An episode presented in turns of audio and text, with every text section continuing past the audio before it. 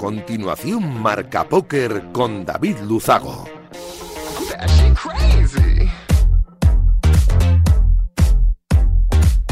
Bienvenidos, locos del naipe. Saludos de David Luzago, bienvenidos a un programa más. Bienvenidos a Marca Póker, el único espacio de la radiodifusión española reservado para los amantes de la eh, baraja. Domingo 6 de agosto, este que acaba, programa 230 ya, el que comienza. Voy a aprovechar para agradecer como cada semana Radio Marca la cesión de este gran espacio y por supuesto por hacerlo posible siempre a nuestro sponsor winamax.es, la mejor plataforma para jugar al póker online de nuestro país. Nosotros, como cada domingo noche, vamos a intentar que los próximos 90 minutos les sirvan un poquito para evadirse de la situación actual, de este calorazo que, nos que llega esta semanita, que creo que va a ser tremendo, y que, bueno, pues poder hacer con, con la entrevista y con el programa un poco más ameno todo. Nos ponemos en breve con los titulares de un programa, como siempre, cargadito de historias, de noticias, de reflexiones de actualidad y, por supuesto, de entrevistas. ¡Arrancamos!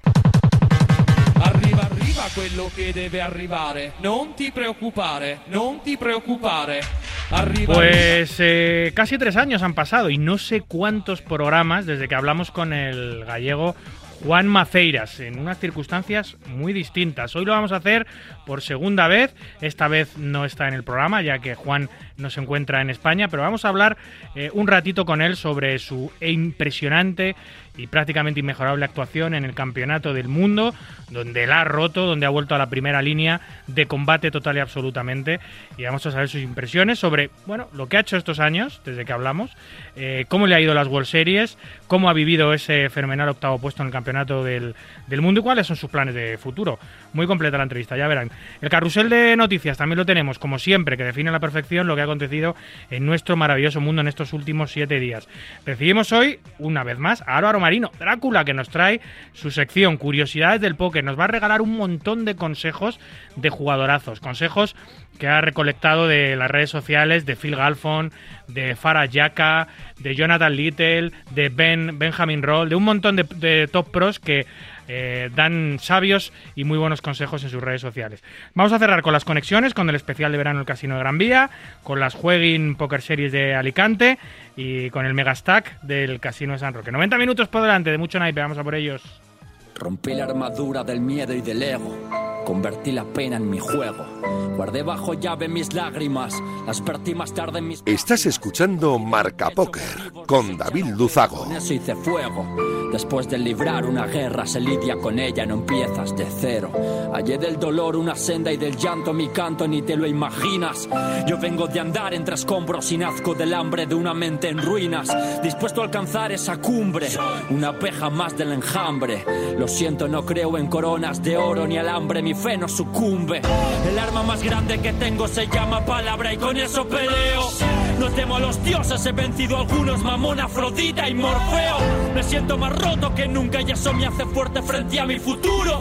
Hay quienes odian sus heridas, yo amo las mías, lo juro. La felicidad me la suda, no es más que una puta vestida de Judas. El mundo tras ella sin pies ni cabeza, pero ella jamás se desnuda. Me gusta mi cueva, me gusta mi pena, no quiero favores ni ayuda. Dejadme en mi jaula donde soy yo mismo, libre y esclavo de duda. Yo vine a reinar desde la oscuridad yo amo el dolor que vosotros odiáis. Supe crecer entre la soledad. Quise nadar hacia el fondo del mal. Abriendo mis alas sin miedo al final. Muriendo a diario mi estado mental. Sin miedo de ayer. Sufrir es crecer. Yo vine a reinar desde la oscuridad. Yo amo el dolor que vosotros odiáis. Supe crecer entre la soledad. Quise nadar hacia el fondo del mal. Abriendo mis alas sin miedo al final. Muriendo a diario mi estado mental. Sin miedo de ayer. Crecer. Tres años han pasado ya desde que recibimos en el programa a Juan Maceiras. Juan Maceiras Jr., coruñés, 39 años creo que tiene ya, ex pro de Poker Stars y miembro, como saben, de una ilustrísima familia de jugadores de póker, los Maceiras. Entonces, eh, nos contaba cómo fue esa dura transición de la gloria, la fama que te dan los torneos, eh, al retiro forzado, ese cruel paseo por el infierno eh, que tuvo que andar el bueno de Juan. Esta noche, y después de su impresionante actuación en el Campeonato del Mundo, donde ha acabado octavo de más de 10.000 jugadores, vamos a volver a charlar con él para ver cómo han pasado estos tres años. que es de su presente, de su futuro, y saber un poco más, algunos detalles más de su fulgurante paso por estas World Series. Lo que yo creo que ha sido la, la vuelta del hijo pródigo del póker patrio a los ruedos, el regreso de nuestro Agua Fénix. Buenas noches, Juan, bienvenido de nuevo. Hola, ¿qué tal? Buenas noches, David. ¿Qué tal, Jolín? Ya ha pasado tiempo, macho, desde que hablamos. Sí, sí, sí, sí. ¿Dónde te pillo? ¿Dónde andas? Ahora mismo en Miami. Jolín, ¿cómo te lo montas? ¿Y qué, haces, por allí? Estoy en, bueno, en la serie esta, en el Super Hard Rock Poker Open. Ah, vale. Ya en, ahí en, en enero, febrero se me dio bien y vine a ver qué tal. Me gusta. A mí me gusta mucho Estados Unidos para jugar, ya sabes. Sí, eso. Muchos jugadores dicen lo mismo. En Estados Unidos hay mucho recreacional, se juega muy deep, eh, hay enormes torneos, los, casi, los, torneos tienen price pools impresionantes. Yo creo que si no es el mejor sitio para jugar al póker del mundo, poco le queda. No, yo creo que yo diría que es el mejor. Por supuesto, siempre están luego las partidas privadas o cosas así, a las que son invitacionales, pero digamos un tema, pero eso es más underground, ¿no? De forma oficial, yo creo que el mejor sitio para jugar es Estados Unidos sin ningún tipo de duda. Oye, eh, ahora estás por Estados Unidos, bueno, has empalmado, entiendo que Vegas con Miami, eh, que no está cerca, por cierto, que es, es como viajar alrededor de toda Europa. No, vine a casa, vine a casa. De Las Vegas me fui a mi casa a ver a mis hijos, que es lo que, lo que más ganas tenía, sin ninguna duda. Estuve con ellos una semanita, más o menos, diez días, y, y me vine para aquí. Jolín, ¿cómo lo han vivido tus hijos, por cierto, toda esta explosión de World Series? Eh, eh, porque tus hijos ya son, no son mayores, pero ya seguramente entienden lo que haces y a lo que te dedicas. ¿Cómo lo han vivido?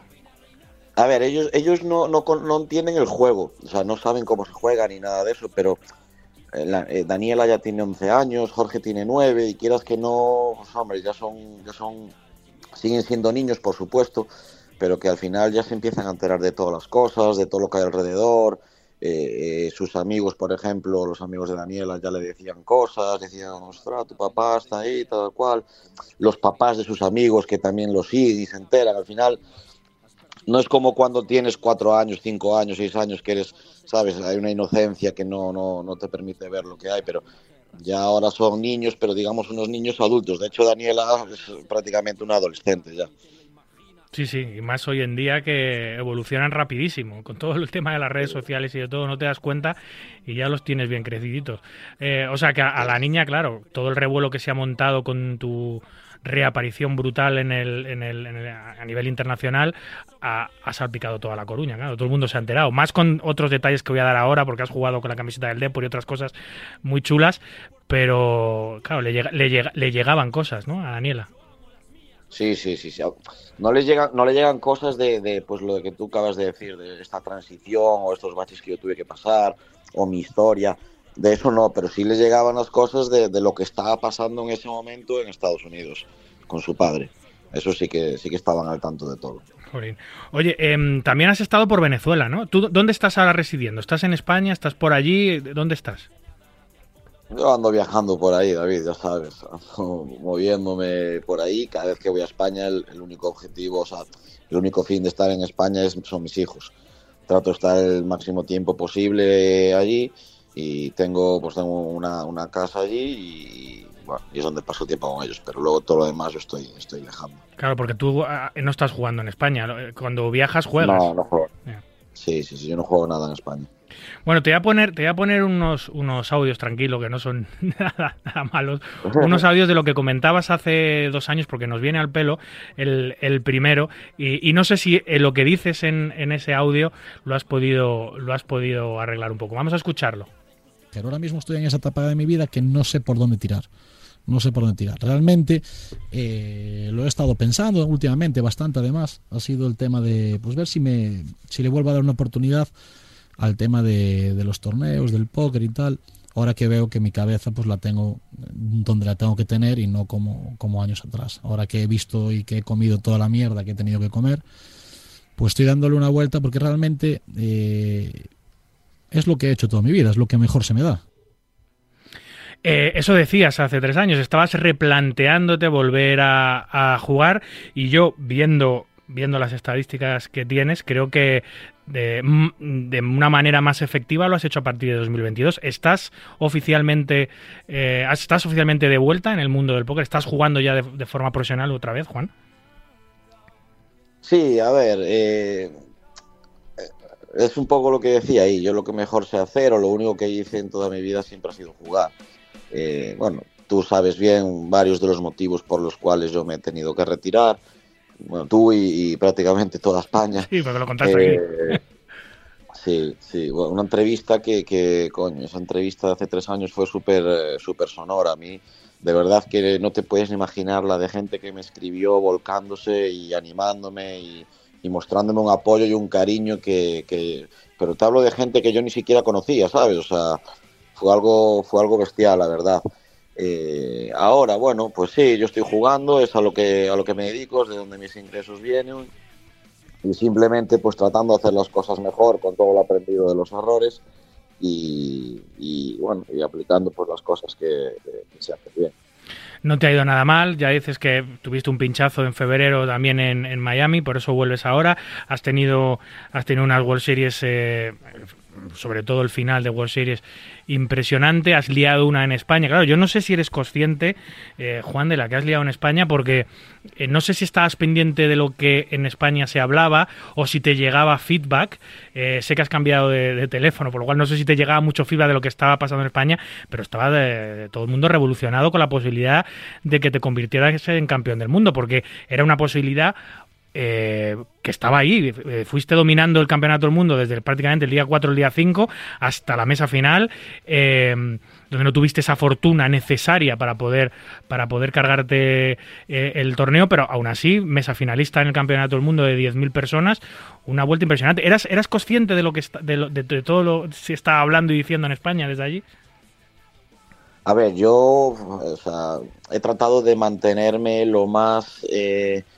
eh, eh, como te diría yo, Aislado. lo más hermético, sí. lo más hermético posible a, a, todo lo que estaba pasando fuera de lo que no fuera el torneo.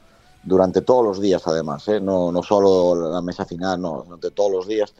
Eh, o sea, si te digo que tuve, pero te diría centenas, pero es que yo creo que tengo mil, mil, ¿sabes? Mil y pico comentarios entre, eh, o conversaciones entre WhatsApp e Instagram, las cuales eh, yo ya lo he dicho y lo vuelvo a decir, aprovecho ahora aquí públicamente para pedir disculpas a quien no haya podido responder o, o, devolverle la muestra de cariño de alguna forma, porque ha sido completamente imposible, o sea, imposible. Ha sido una avalancha de, comentarios, de apoyo que vamos, yo no me lo hubiera pensado, o sea, no lo hubiera imaginado jamás. Entonces, yo he tratado de mantenerme hermético, pero, pero sí es cierto que de algún modo, pues siempre alguna información te llega. Yo, por ejemplo, estaba hablando mucho con, con Bea, con la mamá de mis hijos, y, bueno, y ella me comentaba también un poco que a, su vez ella también trataba de mantenerse lo más hermética posible, porque del mismo modo que a mí me escribían, pues a ella también le escribían, ah, mira Juan ahora dónde está, ta, ta, ta. Entonces ella también trató de mantenerse un poco eso, al margen de, de todo eso y parece que sí, ¿no? Uno parece que sí que sabe dónde está, que sí que, que, que, eso, que está asimilando dónde está y tal, pero yo creo que en realidad, mientras, mientras yo estaba jugando ahí, yo creo que en realidad no era consciente de lo que estaba pasando, ¿sabes? No era consciente de, la magnitud de, de, de, lo que se estaba haciendo, ni de la magnitud del evento, ni nada de eso. Entonces, bueno, es algo, la verdad, yo lo único que puedo decir es que, que lo disfruté muchísimo, o sea, lo disfruté, pero muchísimo jugué el torneo como, ¿sabes? Sin, sin, ningún tipo de miedo, sin ningún tipo de, de, de, de, cohibiciones, o sea, lo jugué como es mi juego, lo jugué para ganar y eh, yo esto lo digo siempre con todo el mundo con el que hablo acerca del torneo. Digo, solo yo sé, o sea, solo yo sé lo que, lo que hice durante esos días, ¿sabes? Solo, solo yo lo sé porque tú para llegar ahí, pues muchas veces tienes que doblarte, necesitas coger los coolers a favor, necesitas, pues eso, la trucha, ganarla contra, contra lo que sea. Me refiero, un montón de, de cosas que, que, son necesarias para aguantar 10 días de torneo, tantas horas, ¿sabes? Pero es que yo, o sea, so, yo te puedo decir que, que, o sea, la forma que yo tuve de jugar no, no fue basada en, en esos coolers, fue meter muchísima presión en todo momento, eh, a, a tratar de abusar del, miedo que tenía la gente que era eliminada. O sea, bueno, yo lo único que te puedo decir que con este dato creo que ya te va a dar mucho que hablar y, de imaginarte es que la única vez en 10 días de torneo, la única en 10 días de torneo que yo tuve eh, eh, la, mi, mi, mi, vida del torneo al riesgo, es decir, de jugar a quedarme eliminado, un all de, que, de poder quedarme eliminado, fue la mano que quedé eliminado. Nunca antes me jugué todas mis fichas en un Jolín. Eh, en 10 días. El, torne en diez días, el ¿eh? torneo casi perfecto. Bueno, de hecho, había un montón de jugadores que salían disparados de tus mesas, que salían literalmente cagándose en ti porque no habían podido ganarte una mano, porque estabas todo el rato metiéndoles presión en el River. Eh, eh, nosotros lo hablábamos, ¿no? Primero la tranquilidad con la que se te veía en todas las entrevistas que allí te hicieron los medios españoles, lo tranquilo que estabas, que sorprendía mucho para, para, para, estar en una etapa tan avanzada del campeonato del mundo y para soportar la presión que hay que soportar para pasar líder los días que pasaste líder y tener toda la presión mediática sobre tus hombros. Se te veía súper tranqui, como jugando un torneo en el casino de Coruña, exactamente igual. Y luego lo, los comentarios que hacían los jugadores que estaban en tu mesa, que los tenías absolutamente destruidos. Y otro farol más, y otro farol más. Eh, parece ser que eh, utilizaste ese recurso, el recurso del farol, continuamente y los tuviste fritos, ¿no? A gran parte del film. No, fue, fue, te digo que fue una salvajada. O sea, todo lo que te puede decir, yo te digo que me quedo corto en ese sentido. O sea, no, no, no. O sea, es que suena, suena así un poco tal, pero es que es verdad. O sea, es verdad. Y yo, yo estaba disfrutando lo que no te puedes imaginar cómo, ver cómo, ¿sabes? En cada river complicado, cada Scaricar que caía en el tour o en el river, o cada board que, que no compaginaba con los rangos que yo tenía de, de por cómo iba el preflop, de podía estar en sus manos y tal. O sea, yo no te puedes imaginar lo que disfrutaba viéndolos como ellos estaban sudando por dentro por ver qué con, con, los movimientos que yo le estaba viendo. O sea, fue una auténtica locura, o sea, una auténtica locura que no te puedes imaginar cómo la disfruté. Hablas de presión. A ver, eh, yo, yo es que presión, sí, bueno, es mucho dinero, tal, estás jugando por, por una burrada de dinero y todo, pero al final la presión es otra cosa, ¿sabes? Eh, la presión de verdad donde, donde pues donde uno se está jugando la vida de verdad es otra cosa. Yo he tenido situaciones eh, bastante más, eh, bueno, bastante más complicadas y bastante más tensas que al final jugar un torneo de póker que estás jugando por dinero y que tienes ya muchísimo dinero garantizado y, y etcétera. Al final la presión es otra cosa. Esto es un juego, ¿sabes? Esto es un juego de cartas, eh, de habilidad, eh, estrategia y, y bueno, y pues yo lo uso para ganarme mi vida y para ganarme mi dinero y que mis hijos pues tratar que no les falte de nada eh, pero no deja de ser un juego de cartas, no es nada más, ¿sabes? La presión es otra cosa. Está, está, es brutal que lo veas de esa manera porque cierto que a muchos jugadores sí que les afecta la exposición mediática, que les pregunten, acabar líder, el, la presión del dinero, pero a ti se te veía, te digo, como, como en el salón de tu casa. Eh, antes de, del evento principal, que por cierto te apuntas a ultimísima hora, en el último flight del día 2, es cuando, cuando te apuntas durante todo el festival, supongo que te habrás tirado varias semanas en Las Vegas, eh, ¿te había ido bien o te estaba yendo mal? Nada, muy mal, muy mal, muy mal, muy mal, horrible. Pero horrible, horrible, bueno, pues la, me refiero, eh, los que llevamos ya tantos años en esto sabemos perfectamente cuando, cuando estamos haciendo las cosas mal, cuando estamos haciendo las cosas bien y bueno, entendemos cómo es el tema de las rachas, el tema de la varianza. Me estaba yendo, tanto a mí como el amigo mío que vino conmigo, nos estaba yendo fatal, pero fatal eh, haciendo las cosas bien, ¿sabes? Porque sí es cierto que yo, pues bueno, ya sabes, he gambleado de más muchísimas veces, pero estaba jugando tranquilo, estaba jugando pues, como tenía que jugar las cartas, lo que tocaba en cada momento, un poco como estuve haciendo en el Mega Event, lo que pasa que en los otros torneos pues no, no, no cuadró y en el Mega Event cuadró, pero estaba yendo, estaba yendo muy mal y, y bueno, pues llegaban situaciones en las que la, la, sensación de impotencia y de rabia, de como ver cómo no importaba lo que, lo que uno hiciera, que lo difícil que era ganar una mano, ¿sabes? Pues mira, al final cambió todo en el Mega Event y, y ahí cambió, sí. Pero eh, entiendo, entiendo, viéndote que te apuntaste a última hora, entiendo que quizás estuviste a punto de no jugarlo, ¿no? Pero si te apuntaste en el último suspiro o tenías pensado no, jugarlo sí o sí. ¿Sabes lo que pasa? Que yo, yo se lo dije, bueno, con la gente, que partimos de la base de que al final entrar en el día 2 del main event estás entrando en un torneo con 70 ciegas. O sí, sea, sí. Tampoco es que tampoco es que estés haciendo la gambleada de tu vida. O sea, hay quien... De, yo esto, esto lo comenté con la gente y muchos me decían, tú estás loco, gambleándote 10.000, eh, entrando en el día 2 y tal. Y otros me decían, es que haces bien, ¿sabes? Estás entrando con 70 ciegas, es más que de sobra, te evitas un día de torneo el único motivo por el cual yo entré en el día 2 es porque yo no tenía el, mindset eh, apropiado para, para, sufrir un día 1 de main event, ¿sabes? De donde al final son botes pequeños, eh, donde, donde el juego se vuelve completamente... Eh, no me sale la palabra, ¿sabes? Pero que no es un, no es un juego real, digamos, porque al final no, puede, no puedes desarrollar eh, tu juego de, de meter miedo, no, de meter presión. No, de... no, es que, no es que yo pueda desarrollar, no, es que al final no, no se convierte en un juego real del momento en el que está, estás jugando con unos stacks efectivos de, de 300 y 400 ciegas, ¿sabes? Entonces, ni, ni, yo por lo menos no, no, no tengo, no estoy preparado, ni, ni no, no, estaba preparado con el mindset y no estoy preparado técnicamente a nivel técnico de lo que es el juego a unos stacks de 300 y 400 ciegas, ¿sabes? Porque al final sé que voy a cometer muchísimos más errores de los que voy a cometer si juego con 60 o 70 ciegas, donde tengo las cosas mucho más claras de lo que hay que hacer en cada momento, en cada spot, ¿sabes? Entonces, entre la, esa combinación de dos cosas, ni de que yo, yo no estaba preparado y eh, mentalmente para eso, por el rank que tenía previo, y, y no, no, me apetecía jugar un stack deep de 400 ciegas en el día 1, donde al final tienes que arriesgar muchas fichas para ganar botes pequeños, pues dije, no, no, no lo juego, no lo juego. Sí es cierto, sí es cierto que mi, mi intención y mi plan era apuntarme en el nivel 1 del día 2, pero al final por temas de logística, que tuve que moverme para conseguir 3.000 dólares que, que, faltaban y tal, eh, pues llegué al día 2. Pero bueno, llegué al día 2 también porque había muchísima cola eh, para entrar que quieras que no, había una cola enorme de gente que se estaba apuntando el día 2. No, si te descuidas, si te descuidas no lo juegas. Oye, eh, eh, eh, o sea, que buscaste esa financiación que te, que te, que te faltaba para poder jugar el main event, ¿eso quiere decir que no lo jugaste 100% para ti? ¿Que había alguna persona...? Correcto. Vale. O sea, que bueno, que es el, el, pan de cada día de, de, los jugadores, más en vaines de, de, de este tipo. Eh, no, oye, eso, eso, eso, es más que, más que normal, claro. sí. ¿Le, ¿Pudiste descansar entre día y día? O sea, tú pasabas cheerleader, no me acuerdo qué días pasaste cheerleader o muy cerca de, de, de, de ser cheerleader, el día 4, el día 5, el día 6, el día 7. ¿Cómo es esa transición de día a día? ¿Te vuelves a... ¿Qué hacías cuando acababa el, el la jornada del main event? ¿Te ibas a descansar? ¿Seguías jugando CAS en algún otro lado? ¿Y te no, ibas... ¿Qué, qué es no, lo que hacías? Que va, que va.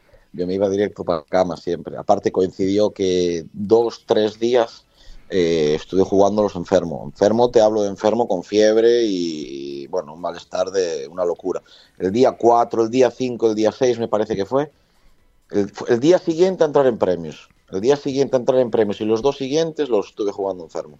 Y nada, simplemente eso. Acaba de jugar, me iba al hotel, descansaba, me ponía un poco en el móvil, me ponía una película y, y a dormir para el día siguiente. Y dormía bien, la verdad es que dormía bien, yo ya te digo, estaba, estaba muy tranquilo, eh, sorprendentemente estaba súper tranquilo, pero bueno, tampoco es que, es que yo al final ya llevo, como quien dice, casi 20 años jugando y, y, y bueno, pues al final la experiencia de, de, ya he estado en situaciones similares, ¿sabes? Yo noté, por ejemplo, muchísima más eh, nerviosismo o tal, pues en, en, en, la mesa final del EPT Grand Final en Madrid, donde era más joven y tal. Aquí yo estaba súper tranquilo, súper tranquilo y súper relajado y disfrutando el momento, ¿sabes? Simplemente disfrutándolo. Pues menos mal que no seguías mucho la actualidad en, en, España porque no sé si te hubiese puesto más nervioso o no, pero es que no había otro tema de conversación, ni en los foros, ni en WhatsApp, ni en el Twitter, ni en, ni en las webs, da igual, era Juan Maceiras. Eh, y todo el RAM, por supuesto, nuestro querido José Ignacio Aguilera también era, era portada continuamente porque es otro jugador español que estuvo a punto de meterse en la mesa final eh, contigo. ¿Cómo lo vivías? Había dos, eh, quedabais 15, 20 jugadores y había dos españoles. ¿Tú conocías a Aguilera? ¿Tenías amistad con él o lo conociste este año?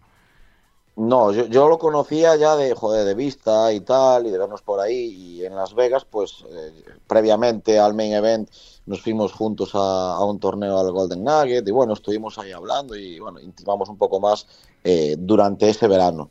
Y luego se dio pues que, que fuimos avanzando juntos en el, en el main. Eh, lograste hablar con él de decir, oye, pues eh, no seas muy cabrón conmigo, si nos cruzamos vamos a respetarnos un poquito que somos españoles, a ver si nos metemos la, no. en la mesa final o, o, total lucha.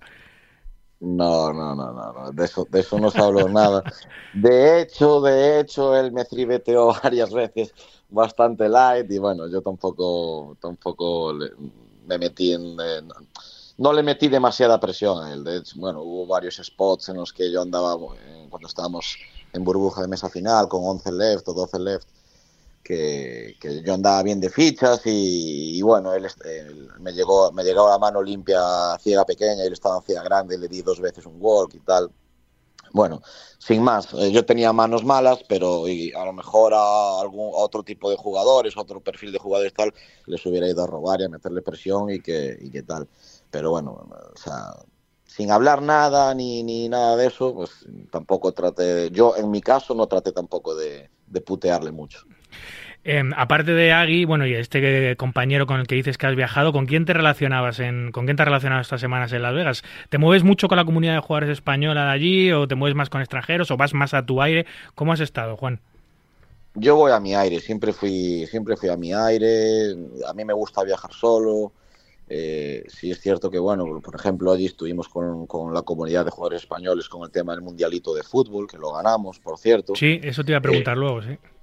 Sí, eh, pero bueno, básicamente yo, yo estoy solo, estoy a mi aire, tengo un amigo americano también que, que, que estaba mucho conmigo y tal, pero, pero nada, principal, o sea, bien, el amigo con el que viajé y bueno, Pastor estaba por ahí también, y también tal, pero yo soy una persona que le gusta estar a su aire, y más cuando pues, joder, estás jugando y yo allí voy a jugar, ¿sabes? No voy ni a, ni a ni de fiesta, ni a hacer amigos, ni nada, yo voy a jugar y a trabajar. Ahora que dices de, de la victoria, por cierto, el trofeo que ganasteis, que es muy bonito, es como es una réplica como de. Claro, está, está en, es como una réplica del campeonato del, del, del oficial, del, del- de los que ganan el campeonato del mundo de fútbol, pero en plata y más grande, o en o algo que imita la plata. Eh, es un trofeo precioso. Está expuesto en el casino de Gran Vía, en las vitrinas donde tenemos todos los trofeos de todos los torneos que por allí pasan. Se lo trajo Oscar, que es, es el manager de cash de, de, de Gran Vía, y allí está expuesto. A ver si podemos poner una foto del equipo, porque el equipo, Juan, que teníais daba miedo. O sea, entre tú que has sido No. casi profesional, Steve Enríquez que también ha jugado mucho, eh, Car- Oscar me decía que Carsandi es un central que se te va la olla. Yo no sabía que, que Carsandi, el, el, el, el- el, eh, canario, era un jugador tan bueno. Había, había- teníais mucho Ah, talento. buenísimo, ¿eh? Es buenísimo. Buenísimo. Carsandi es buenísimo, es un espectáculo. Un espectáculo, porque ya, independientemente de que sea muy bueno o no técnicamente, es la forma de entender el fútbol, ¿sabes? La forma de entender los tempos, de cuando toca eh, cal- calmar la bola, cuando toca acelerar, cuando toca tal, entender eso. Y eso al final es muy complicado, ¿sabes? Es lo que muchas veces marca la diferencia entre un jugador bueno y uno muy bueno.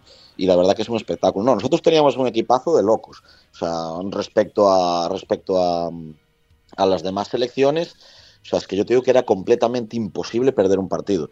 Se puede perder igual, ¿sabes? Porque al final son partidos muy cortos y empezamos perdiendo y que se nos cierren atrás. Pero si le metes un partido de dos, tres minutos eh, a mayores por tiempo, es completamente imposible que perdiéramos un partido. Era una superioridad enorme. Teníamos un equipo súper compensado donde es que estaba, pues eso, Lautaro le da muy bien, eh, Mario Navarro le da increíble, Cejacas le da increíble. O sea, te digo que era, que era un... y bueno, y se lesionó Juancho, que es otro central espectacular. Bueno, estaba Aarón, el otro canario. Te digo que un equipazo, un equipazo de locos. O sea, digamos que nuestros jugadores más flojos, nuestros jugadores más flojos, eran jugadores de, un nivel medio o del alto de, de prácticamente cualquier otra selección. Para el que no lo sepa, que ahora están diciendo estos locos se quedan hablando de fútbol, es que durante el Campeonato del Mundo de Póker, la World Series organiza un campeonato paralelo de fútbol indoor, indoor soccer, que allí le llaman, donde juegan todas las nacionalidades que se apunten, ¿no? Había, eh, creo que el año pasado ganó Francia, el Mundial, el año anterior no sé quién. Bueno, hay un montón de países que participan en este Campeonato del Mundo de Fútbol, eh, en, el- englobado dentro del Campeonato del Mundo de Póker, y lo ha ganado España este año, como dice Juan, con un, con un equipazo. Me comentaba Oscar Montalvo eh, que había que el único, al único que temíais era el delantero de Israel, que parece ser que es un jugador profesional de fútbol, o, lo- ha sido, pero que en la final Carsandi lo secó totalmente, que era el único peligro, el único miedo que teníais. Lo secó, lo secó. Pues no tocó balón. No, no lo rega- no lo regateó ni una sola vez, pero ni una, ¿eh? O sea, ni una vez. No, fue, ya te digo, fue demasiada superioridad. Yo creo que hay equipo para, para, hombre, hay muchas selecciones, nunca se sabe quién va a venir fichado de otros equipos y tal, pero te digo que hay equipo para una hegemonía larga, larga. Jolín, pues eh, espero que todos esos jugadores que has comentado sigan yendo a jugar a Las Vegas durante años porque no nos va a quitar el... Ya no me van a caber los, los trofeos en las vitrinas de Gran Vía. Eh, Juan, a ver qué hacemos, va a haber que hacer un apartado especial solo para fútbol. En fin. Efectivamente. Eh, ¿Has jugado muchas veces el main? Eh, Juan, ¿has ido muchas veces a, a Las Vegas? ¿Cuántas veces has estado por allí? ¿Cuántas veces has jugado el main? No sé cuántas veces jugué el main. A Las Vegas, yo es que tampoco sé, no sé si siete, ocho veces, puede ser. No te- es que no te sé decir. ¿Y habías entrado en premios alguna vez? Eh, no. Yo recuerdo una vez, al final los jugadores de póker siempre nos acordamos de los bad beats que nos dan y, y- y no de los que damos. Pero me recuerdo una vez que, que yo estaba muy deep también estábamos súper cerca de premios, estábamos ya en el día de premios, ¿sabes? Y yo te hablo de que yo estaba, pues digamos eso también, eh, top 50 en ese momento, ¿sabes? De, en Stacks. Y claro, pues igual lo, mismo que hacía hace 10 años, pues es lo que hice en este torneo, este año. Eh, Entonces estaba jugando pues del mismo, del, mismo perfil, de la misma forma. Y claro, top 50 en burbuja, te puedes imaginar lo que estaba yo atizando, ¿no? Pues, pues estaba, tenía una mesa otro que, que tenía también, estaba, de hecho me cubría, me cubría porque me dejó eliminado. Eh, tal, que estábamos los dos montadísimos de fichas y, y yo tenía, se dio la mano que yo tenía a SAS y él tenía a Aska Suited y, y, me, y me ganó. Acabamos Olim preflop con una auténtica salvajada de ciegas, eh, casi burbuja y, y me ganó esa mano. Yo Ases contra Rey, Joder. pero estábamos ya en, en pre-burbuja, ¿sabes? Y, y era, yo estaba top 50 y quedé eliminado en esa mano. O sea, no me olvidaré jamás de esa, tío. Esas son las que duelen. Sí, y, las bueno. que te acuerdas. Mira, tengo otro, otro audio por ahí eh, guardado, alguno más tengo por ahí, luego lo sacamos, sobre la entrevista de hace tres años y, y te quiero comentar luego un par de cosas. Vamos a escucharlo. La competencia era muy Vale. jodida y es que, claro, si ya era difícil ganar antes, que estaba petado de primos todo, y gente que te lo regalaba por las mesas, pues imagínate ya cuando la gente se dedicó a estudiar, ya había escuelas online, ya había historia, entonces ya era imposible, ¿sabes? Era muy difícil sin dedicarte a ello. Entonces, pues así es como estuve yo y estuve más o menos pues malviviendo bastantes años. Eh, ya comentabas hace tres años que el nivel de póker había subido una barbaridad, que no era como cuando empezaste, que era más complicado jugar, más complicado ganar. Eh, ¿Te has conseguido reciclar en estos tres años? ¿Has, has- estudiado algo? Eh, ¿Has pillado algún coach? Eh, ¿Has hecho algo para, para, para contrarrestar toda la evolución del póker, toda la profesionalización del póker que ha ocurrido durante estos años tuyos de ausencia? ¿Cómo te has podido adaptar? Pues la verdad es que eh, eh, técnicamente, pues eh, tipo coaching o estudiar o esas cosas, no he hecho nada. Nunca lo hice y nunca y sigo sin hacerlo, no lo he hecho. Eh, yo creo que la, la- la gran diferencia por mi parte con respecto a- al pasado, y creo que también es algo importantísimo y que bueno, que a mí me está reportando pues ese beneficio, es que, que yo no juego, sabes, yo no tengo el vicio ya de jugar, sabes, yo, yo hace años eh, pues eso, eh, llegaba el domingo y estaba con, con- con viendo ya de a ver eh, qué torneos me iba a jugar online, la sesión que me iba a meter, si no tenía el dinero en el cajero, estaba gestionando a ver cómo conseguía pues los 6.000 o 7.000 que me iba a jugar el domingo, ya, eh, ¿sabes? Con ese nerviosismo, yo no juego por vicio ya, o sea, a, a mí me gusta jugar, pero es que no, no tengo ni eso, no, no, no Mira. tengo ninguna... ne- Me viene, me viene, me- eh, lo, lo que está diciendo me viene muy bien para meterte otro audio de lo que decías hace tres años. Vamos a escucharlo también.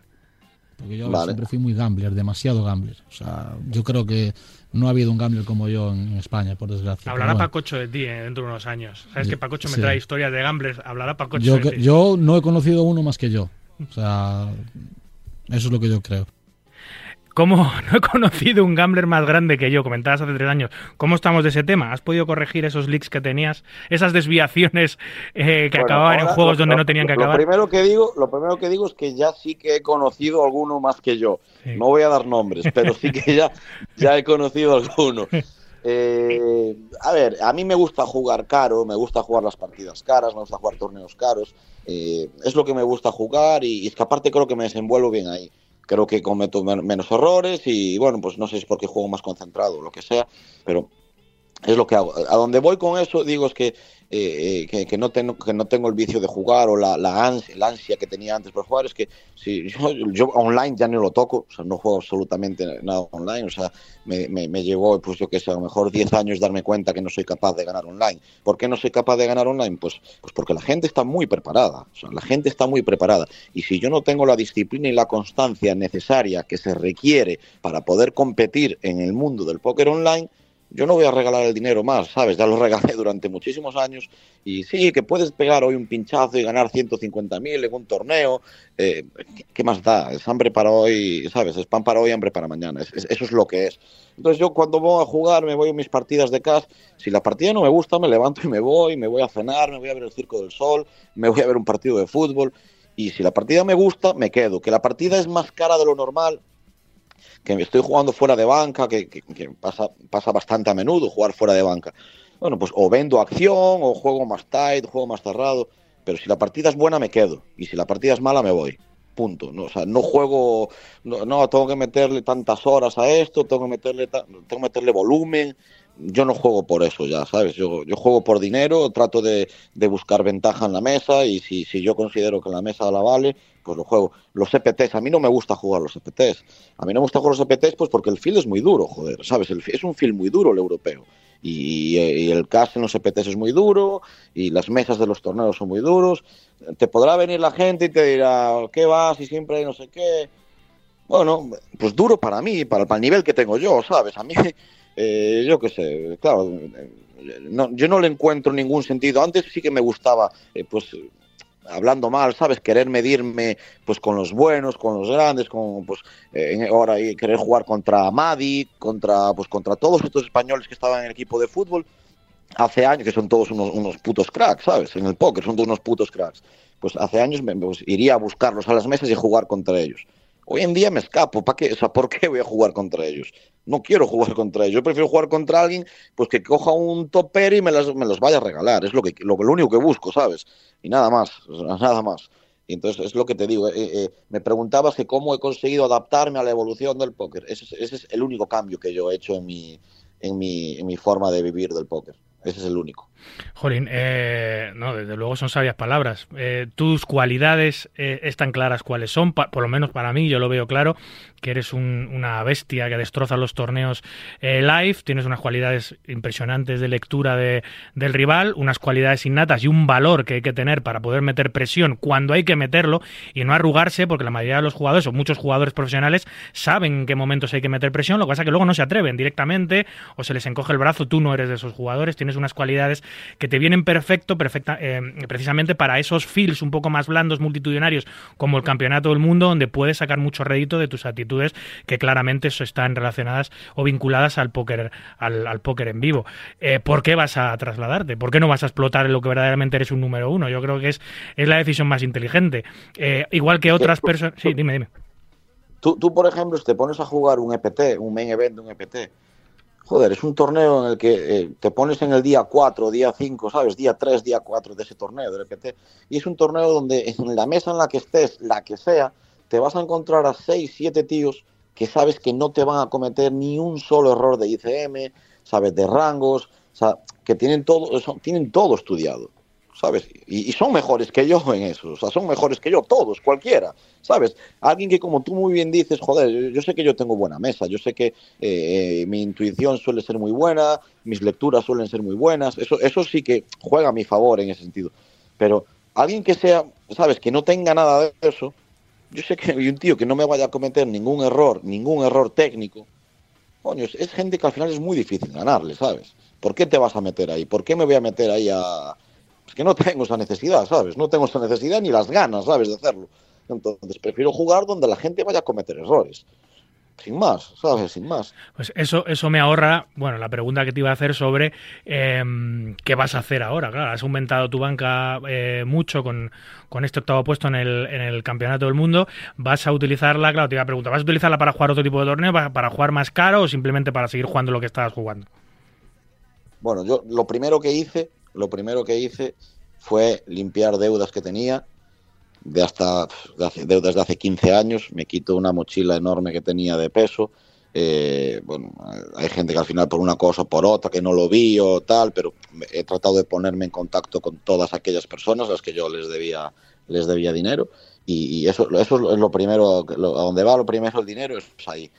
Ya luego de eso, bueno, pues uno respira tranquilo, se quita una carga enorme dentro de sí, no hay que agacharle la mirada a nadie. Y, ya dentro de eso, pues mira, ya veremos lo que es jugar, estar tranquilo, ¿sabes? Intentar aprovechar pues partidas privadas buenas, o algún torneo bueno, pero eso, no, sin más, no, no volverme loco con tema de, meterle volumen, de, ir a jugar aquí y allí, sin más, tranquilidad, vaya. Em, ¿Has podido hablar, has hablado con mucha prensa? Durante, entiendo que durante World Series no, porque estabas concentrado en, el, main event y en el torneo, pero una vez que acabó, ¿te ha llamado prensa española de algún tipo? ¿Has hablado, has hablado con, con, alguien durante estas semanas después de, de esa mesa final? Sí, sí, se han puesto en contacto conmigo varios medios, he dado varias entrevistas. Eh, ante lo que también tengo que decir, eh, a tu favor, obviamente, pues ya aparte de que eh, de tu condición como persona, que, todos te conocemos, sabes, sabemos que eres un tío increíble, es que también conoces este mundo y a la hora, a la hora de hacer las entrevistas, sabes lo que hay que buscar, sabes lo que hay que tocar, sabes lo que hay que hablar. Los demás medios, todos, no, no los voy a juzgar de, de, su forma de ser, porque seguramente no, no, lo hagan con mala intención, o me gusta pensar que no lo hacen con mala intención, pero todos los medios de comunicación van al morbo, ¿sabes? Van al morbo del dinero, el, el millón y el no sé qué. Tú sabes cómo funciona este mundo en verdad y sabes lo que hay detrás de todo ese escaparate público de los premios y de todo eso. Y, y por eso a mí me encanta hablar contigo en, bueno, en marca póker y fuera de marca póker, eh, porque no vas al, al, morbo de todo eso, vas a, pues al final a lo que hay, ¿sabes? Al aspecto humano dentro de todo. de todo. Sin duda, gracias Juan. Oye, has dado una charla hace poco, que, me, no sé de qué, unas, unas, charlas que lo vi, en, lo vi en, redes sociales, charlas de Serión, sobre la experiencia de, de, un jugador español en el, en el mundo de póker. ¿Eso qué es? ¿Quién, ah, ¿Para qué lo has hecho y dónde lo has hecho? Qué interesante. Bueno, se puso en contacto conmigo un, chico, Jesús, eh, bueno, pues para, para, para saber un poco de, mi vida, de que un coruñés eh, había alcanzado la cima en el póker mundial, en el, en el campeonato del mundo. Y, bueno, él no, él no es, no es prensa, él es pues una persona que da sus charlas y tiene invitados especiales cada semana. Y bueno, me gustó un poco la forma en la que, en la que me dijo que sería comentar y quería pues eso, que se supiera un poco de dar a conocer un poco más mi vida que, fue un poco pues una charla similar a la que tuvimos hace tres años, porque se tocaron muchos aspectos del pasado y donde toqué fondo y tal. Pero, pero bueno, es un poco, fue una charla también eh, muy, muy parecida pues, a las tuyas, ¿sabes? Enfocado en, en la historia más que en el morbo de, del dinero. Oye, una cosa que me, ha, que me ha parecido genial, pero absolutamente genial, porque si yo tengo alguna vez oportunidad de hacerlo, lo voy a hacer, es que has vestido la camiseta del equipo de tus amores durante todo el main event, desde el día 2 que entras hasta el día 10, creo que es cuando te, eliminan con la camiseta del D, porque yo lo haría con la camiseta del Atleti, que es mi equipo. Me parecería increíble poder llevar los colores del club de mi vida eh, en un torneo del póker de, de, la magnitud de este, ¿no? Y encima, siendo cheerleader, que esa camiseta lo han visto miles y miles y miles y miles de, personas. ¿Por qué? ¿Por qué te dio por ahí? Bueno, yo soy de La Coruña, puedo viajar todo lo que viaje por el mundo, pero al final La Coruña es La Coruña y a mí me gusta, eh, pues si puedo, ¿sabes? Darla a conocer y que, la gente sepa dónde está, que la gente sepa dónde queda. Eh, soy amante del fútbol, ya lo sabes. El Deportivo más de lo mismo, o sea, ni te imaginas la gente en el torneo que me decía, ¿y dónde están ahora? y tal, yo explicándoles que bueno, que estamos en segunda B, pero que volveremos, que volveremos a estar en primera, que es cuestión de tiempo y tal, y me hablaban de, oh, Roy Macay, Diego Tristán, ta, ta, ta, y yo, sí, sí, sí, claro, sí. O sea, sabían jugadores ¿eh? del Depor, antiguos. Sí, sí, sí, sí, sí, bueno, europeos casi todos, casi todos, claro. Nosotros el Deportivo fuimos un equipo top a nivel Europa, en Champions, y todo, ¿sabes? Cualquier persona de 40 años de mi edad eh, que le guste un poquito el fútbol y sea de Europa, conoce el Deportivo 100% seguro. 100%. Claro, por eso, se, por eso esa curiosidad de decir, coño, ha sido un equipo grande en Europa que ha tenido, desde los tiempos de Bebeto y Mauro Silva, ha tenido, eh, y Fran, ha tenido esa época dorada y de repente el, jugador, el, europeo de turno dirá, ¿dónde está este equipo? Ha desaparecido ya. Claro, el español sabe, el, el jugador español y la persona española sabe perfectamente lo que ha ocurrido con el Depor, dónde se encuentra el Depor, pero los europeos con los que te juntarías por allí dirían, ¿este equipo dónde está? ¿Qué le ha pasado al Depor, no? Que ha desaparecido. Ya ya me encargué yo de decirles que volveremos. de eso no me cabe ninguna duda. Oye, eh, hablando del Depor, ¿hay alguien del Depor que se haya puesto en contacto contigo después de toda la publicidad eh, que le has hecho al equipo? Eh, y ya no solo del Depor, también de Estrella Galicia, porque tú has llevado la publi de Estrella Galicia, que es la publi que lleva la camiseta del Depor, lo has llevado a las portadas de todas las webs de póker del mundo durante cinco o seis días de forma continuada. ¿Hay alguien de Estrella Galicia o del Depor que se haya puesto en contacto contigo? No, nadie. Pues muy nadie. Pues esto, muy al fin, esto, al final, yo ni te imaginas la de gente que me ha, que me ha hecho la misma pregunta. Claro. Eh, y, la, y, la, gente diciéndome, joder, yo no entiendo cómo el Deportivo, yo qué sé, no te dicen algo, no hacen socio a tu hijo, ¿sabes? Pero, o sea, ni te imaginas la de gente, no sé cómo Estrella Galicia no te ofrece nada, no te dicen nada, la culpa es tuya por llevar el, el, el rollo de la Estrella Galicia sin que te digan nada. Yo esto al final no lo hago por dinero, ¿sabes? Es la camiseta de mi equipo y es un sentimiento. Eh, no, no, no, no, ¿sabes? No, no lo hago con intención de sacar nada a cambio. Que luego se pone en contacto conmigo y me ofrecen algo, bueno, bienvenido sea, pero desde luego mi intención desde el primer momento no fue eso. Tú fíjate, hay, hay clubs que, que, no les importa linkar su imagen con el póker o con jugadores de póker, les da un poco más igual. Aquí estuvimos hablando en el estudio, eh, no me acuerdo si fue bueno, un, una efeméride del programa, no sé acuerdo si fue el programa 50 o lo que sea, vino Adrián Mateos, los jugadores del Atlético Madrid, muchos de los jugadores del Atlético Madrid, yo sé que juegan al póker y que siguen eh, la actualidad de póker y conocían perfectamente a Adrián Mateos, quién es, qué hace, etcétera. De hecho, conseguimos eh, que nos firmasen la camiseta con el nombre de Adrián y el número, no sé si el número 9, no me acuerdo, y la firmaron los jugadores. Y luego eh, Coque, el capitán del Atlético Madrid, nos regaló un audio em, para la entrevista de para la entrevista de, de Adrián, eh, felicitándole por su carrera, por sus logros, etcétera, etcétera, eh, como diciendo, oye, que en el vestuario seguimos la actualidad del póker, que conocemos a Adrián Mateos, que sabemos quién es y que le deseamos toda la suerte del mundo. Es decir, tuvieron un detalle con él. Eh, eh, por eso me extraña que en el mundo del fútbol, que hay tanto jugador que juega al póker, porque son muchísimos los que juegan en las concentraciones, en tal y cual, no, alguno nos haya, no haya dicho, coño, que hay un tío de La Coruña que ha sido, estaba a punto de ser campeón del mundo, que ha llevado nuestros colores durante 10 o 12 días allí de forma continuada, de forma desinteresada, y que hayan tenido un detallito. Yo creo que si hacemos un poquito de fuerza, como tú vas a seguir jugando con la camiseta del Depor porque te conozco y allá donde vayas vas a seguir utilizándolo, para tener un claro. vínculo con ellos, coño, ya que estás eh, portándola orgullosa de ella a pesar de estar en el pozo más total ahora mismo, jolín, qué bonito sería, ¿no? Que hubiese ahí Pero un... ahora, ahora, ahora la voy a cambiar, ahora voy a usar otra camiseta del Depor porque eh, con quien sí que hablé es con un amigo mío de Coruña, eh, que fue ex compañero de cuando está, jugábamos juntos, que es de mi misma quinta, que es Yago Iglesias, y él jugó profesional, jugó en el Deportivo, eh, en el primer equipo, eh, de hecho jugó en, en, primera división, me parece que estaba en primera división cuando él jugó. Una zurda espectacular, vaya zurda tenía ese chaval. Entonces hablando con él y tal, y le dije, coño, dame una tuya y voy con la tuya al fin del mundo, a cada evento y tal. Y para el EPT de Barcelona, eh, que iré a jugarlo, voy a ir con la camiseta de él, con la camiseta de Yago Iglesias. Jolín, oye, señores, señores del Depor, si alguno escucha esta camiseta, tenéis a uno de los más grandes, notables jugadores de póker en vivo de nuestro país, gallego, orgulloso, defensor del Deportivo de La Coruña, allá por donde va, siempre portando esa camiseta, esté en la categoría que esté, hay que tener un detalle con Juanito Maceiras, que casi ha sido campeón del mundo. Por favor, un poquito de por favor. Eh, bueno, cambiando, cambiando de tercio, Juan, eh, yo hablé con tu hermana y hablé con tu padre durante el día 5, 6, 7, les deseé mucha suerte, hablé con ellos, les pregunté si estaban nerviosos, tu padre estaba bastante tranquilo, eh, me, decía, oye, que sea lo que sea, que salga por donde salga, yo le decía, confía en tu hijo, que mira, fíjate lo tranquilo que está, no sé cuánto, y decía, sí, sí, que sea lo que tenga que ser. ¿Hablabas mucho con, con tu hermana y con tu padre durante esos días o después has hablado mucho con ellos sobre, sobre este Deep Run? Hablé, yo allí es que hablaba muy poco con la gente, ya te digo, yo, o sea, cuando te digo que me mantenía hermético, es que estaba hermético, pero, pero de verdad, ¿sabes? O sea, eh, yo trataba de que o sea, lo más mínimo posible pudiera alterarme el, el mindset que yo tenía en, en, durante todos esos días, ¿sabes?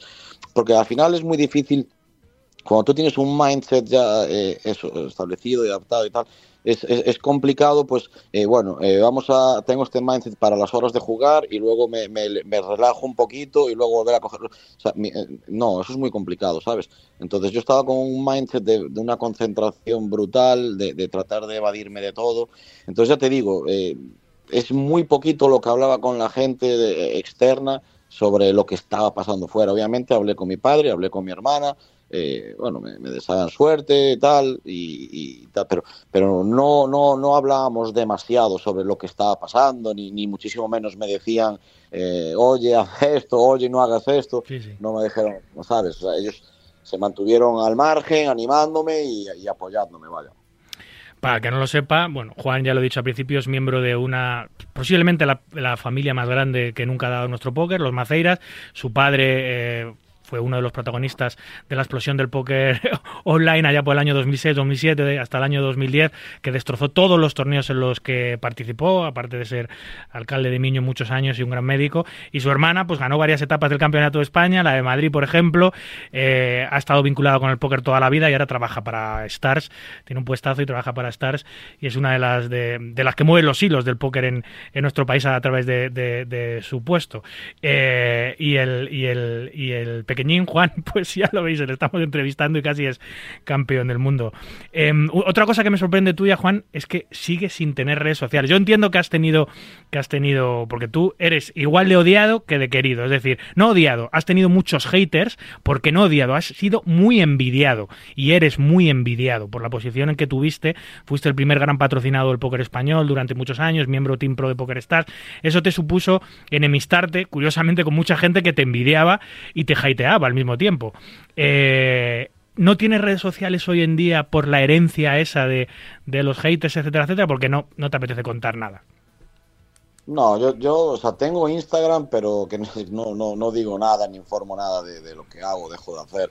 Pongo, pues yo que sé, en función de cómo esté, si me levanto con el pie izquierdo o con el pie derecho, pues me pongo frases motivacionales o, sabe Dios, o sea, eh, yeah, yeah. es un poco, es bastante random lo que hago yo con el Instagram.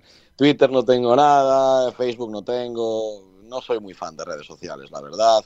Eh, o sea, no me, no me gusta andar publicando todo lo que hago, lo que como, dónde estoy. O sea, ¿para qué? O sea, ¿para qué? Yeah, no, no, no termino de encontrar una explicación. No tiene nada que ver con los haters, que a mí los haters siempre me dieron igual y, y, y me dan igual, ¿sabes? O sea, ya, ya, ya, tuve también bastantes haters ahora con este main event, con cosas que tal.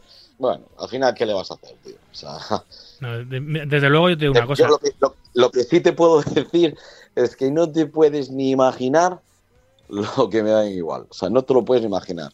Y, hace, y, haces muy bien, porque solo te quitan, solo te quitan pedacitos de tu vida cuando te lo tomas en serio, cuando les, o cuando les das algo de credibilidad a lo que dicen lo, los haters, que bueno, es gente aburrida.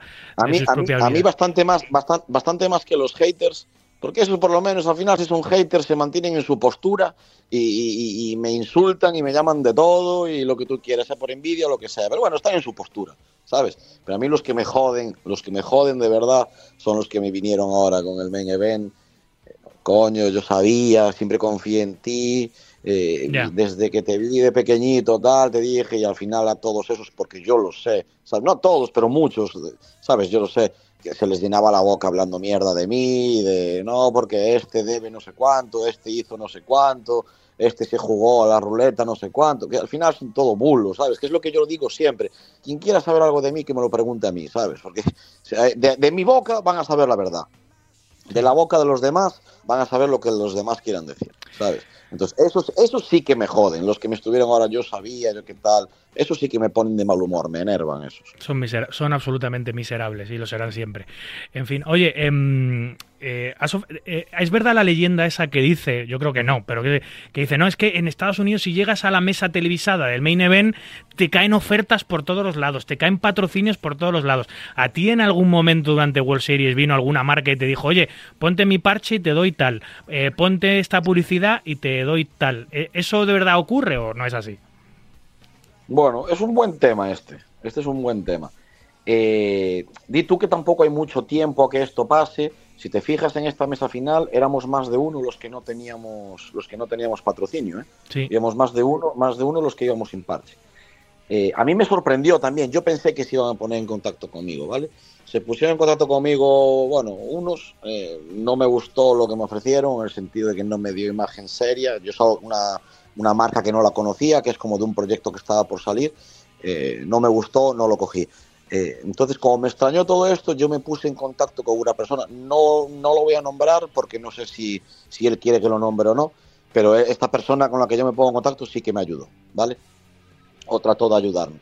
Y le dije, joder, yo estoy aquí una vez al final, tal, me, parece rarísimo que nadie me escriba ni tal. ¿Cómo, cómo es esto, tío? A ver si, si tú que tienes ahí mano con esta casa, que tampoco la voy a nombrar, eh, a ver lo que te dicen y. Y esta persona eh, eh, habló con dos, con dos, ¿vale? Al final una parecía que iba a salir. ya te digo, como tampoco había mucho tiempo para poder hacer algo oficial, pues no salió. Al final no salió nada. No salió nada y, y ninguna de las casas pues se, se postuló por, ofrecerme algo ni, ni nada. Claro, es a los dos días, Sí. a los dos días de la mesa final, este chico con el que yo hablé me dijo, ¿sabes? Me vino con este tema.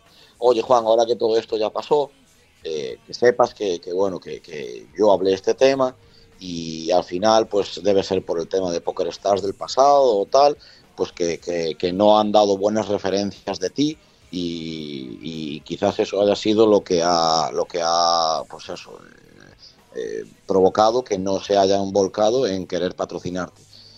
Allá donde voy, allá donde voy, es que, bueno, al parecer, según me hizo saber, es que, bueno, pues Poker Stars o quien se puso un en Poker Stars no dio buenas referencias. Lo cual me parece una pena, ¿sabes? Me parece una pena porque más allá de los errores que yo ya he podido cometer con la sala, yo creo que en todas las entrevistas y con toda la gente y la imagen que yo daba en, la- en- en los torneos en vivo, en la televisión, en todo, creo que ha sido una imagen saludable para Poker Stars, creo que ha sido una imagen de, divertida del póker. O sea, al final yo he tratado de hacerlo y creo que le he dado pues, eso, buena imagen y buenos años a Poker Stars. Y, y- y- y la verdad creo que no yo, sino todas las personas tenemos derecho a cometer errores y corregirlos. Yo creo que he pagado mi penitencia con creces de los errores que he cometido. Y si es verdad eso que, me dijo esta persona, que yo le creo, eh, me parece un, detalle feo porque es lo que te digo. Yo creo que al final todo el mundo tenemos derecho a una redención y, yo creo que he pagado la penitencia con creces de los errores que yo he cometido. Sinceramente pienso que cualquier sala que no quiera contar con tus servicios, hoy por hoy, siempre, pero hoy por hoy más, comete un gravísimo error porque eres posiblemente la persona que genera más debate y más conversación eh, mediáticamente en el mundo del póker. De hecho, tu entrevista eh, después de 230 ediciones de este programa, sigue siendo a día de hoy la más escuchada y todo lo que haces tiene una repercusión brutal, mucho más que cualquier otro jugador. Te estoy diciendo que al nivel, al nivel del mismísimo Adrián Mateos, es decir, eh, todo lo que tú haces genera debate, para bien, para mal, pero posiciona con quien, esté, con estés al lado, mediáticamente lo posiciona totalmente. O sea, te, te das una exposición. Si tú eres patrocinado de una sala, la vas a dar una exposición que muy pocos jugadores van a poder darla. Por lo cual, eh, eh, eh, acudir a, a- a- cosas del pasado, grises, eh, de alguien que se ha quedado allí o que pueda decir esto o lo otro y que condiciona a, otra, a una nueva sala para poder patrocinarte, es un error. Desde luego, si a mí me pidiesen consejo, yo diría, Juan Maceiras es el tipo perfecto para patrocinarle torneos en vivo. Porque te va a ganar, porque va a armar unas revoleras tremendas, porque todo lo que hace, todo el mundo está pendiente, para bien y para mal, unos para alabarle porque tienes una fandom gigante, hay tienes muchísimo grupo, muchísimos fans, pero también tienes lo que hacíamos antes, también tienes mucha gente que está metiendo el dedo en el ojo continuamente. Pero es igual, mueves a mucha gente, más que nadie en España. Y que una, y que una sala, por tonterías del pasado, por opiniones de terceras personas del pasado, no quiera patrocinarte, me parece un grave error. Pero un grave error yo creo que eres el número uno patrocinable para jugar al póker en vivo en, nuestro país, más teniendo en cuenta que todos esos errores del pasado que podían generar algún problema a la sala que te patrocinase han desaparecido. Eh, en fin, lo que, lo que pasa que también lo hablabas tú es que antes era mucho más sencillo encontrar un patrocinio para la mesa final del Campeonato del Mundo porque pasaban meses. Eh, el Campeonato del Mundo acababa el, en julio y la mesa final era en noviembre. Ahora lo hacen todo seguido, por lo cual las marcas no tienen tiempo literal para negociar contigo. Antes, fíjate, tenías meses para poder negociar. Primero, para prepararte la mesa final mejor, estudiar a tus rivales y mejorar. Y segundo, para poder negociar un patrocinio y poderle sacar rédito a esa, a esa exposición mediática que a lo mejor es única en tu vida. Así que entiendo que no haya sido, que no haya sido fácil, pero no entiendo que a día de hoy no descuelguen el teléfono, habiendo quedado octavo, viendo las posibilidades que tienes en el futuro como jugador, que alguna marca no descuelgue el teléfono y diga, Juan, ¿quieres eh, jugar para nosotros o quieres generar contenido para nosotros? Ya sé que tú generar contenido no eres muy amigo de hacer streams, de hacer historias, de hacer tal, pero bueno, hoy en día las salas tiran por ahí también. Eh, no sé, yo de verdad que si estuviese en mi mano lo tendría, lo tendría, lo tendría muy claro. No sé cómo lo ves tú. Bueno, eh, yo te agradezco, te agradezco las palabras, claro. Yo, a ver, si te, yo si te soy sincero, opino un poco como tú, ¿sabes? yo lo veo del mismo modo. Eh, eh, lo, que, lo, que, lo que está clarísimo es que yo no genero la indiferencia a nadie. No. es, cierto, pues sé, que cada paso que doy es, es sonoro. Y, bueno, a, mí, a mí me sorprendió muchísimo, tío. A mí me sorprendió muchísimo, la verdad. Me llegué una sorpresa brutal me, me, me, me, da mucha lástima si eso ha sido así, sabes, que hayan dado malas referencias de mí, me da muchísima lástima. Más que nada, tío, porque es lo que te digo, yo he, tratado de hacer mi trabajo lo mejor posible y yo creo que he representado a, Poker Stars eh, bien, ¿sabes? Creo que lo he hecho bien. Más allá de los errores que haya cometido, que es como te digo, que ya, los he pagado, ¿sabes?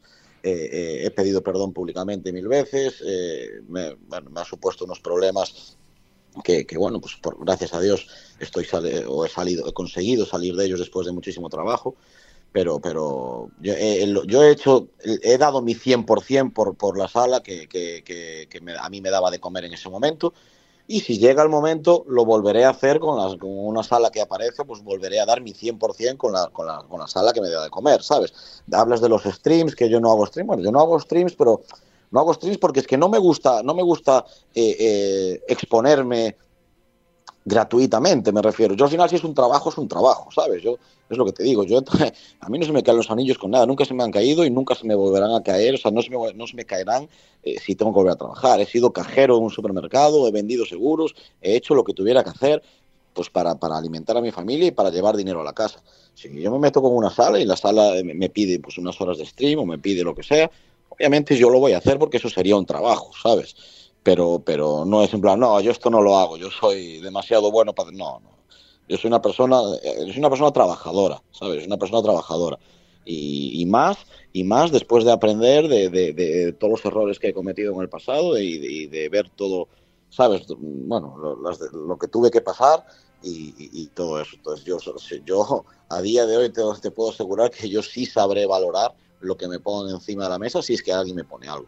Sí, hablabas hace tres años, me acuerdo que me comentabas que tú no supiste valorar el contrato que tenías con Poker Stars, que tenías 100% de rake, que, que, no lo aprovechaste, que si hoy en día tuvieses una cosa parecida sería, sería muy distinto. En aquella época lo único que interesaba era viajar y grindar y atizar y todo lo que tenías contractualmente no lo supiste aprovechar y de eso te arrepentías, me comentabas hace tres años. Entiendo que si tuvieses una oportunidad con una sala de volver a, poner, a tener un contrato parecido, eh, sería muy distinto. Hombre, claro, la forma de enfocarlo es distinto. Yo antes tenía 25 años, ahora tengo casi 40, tengo dos hijos, antes no tenía ninguna obligación, o sea, eso al final, hoy en día conseguir un contrato de una sala, pues quieras que no, es una, un, seguro de vida para un jugador de póker, ¿sabes? Eh, yo sé que va a ser imposible que, que me, aparezca el día de mañana alguien con un contrato como el que tenía yo con Poker Stars, pero, pero alguien que, una, sabes, que te aparezca, que tengas el apoyo de una sala, el apoyo económico para, para bueno, pues para solventar las, las malas rachas, las, las posibles pérdidas o todo eso, eso al final para un jugador de póker es, vamos, es oro puro.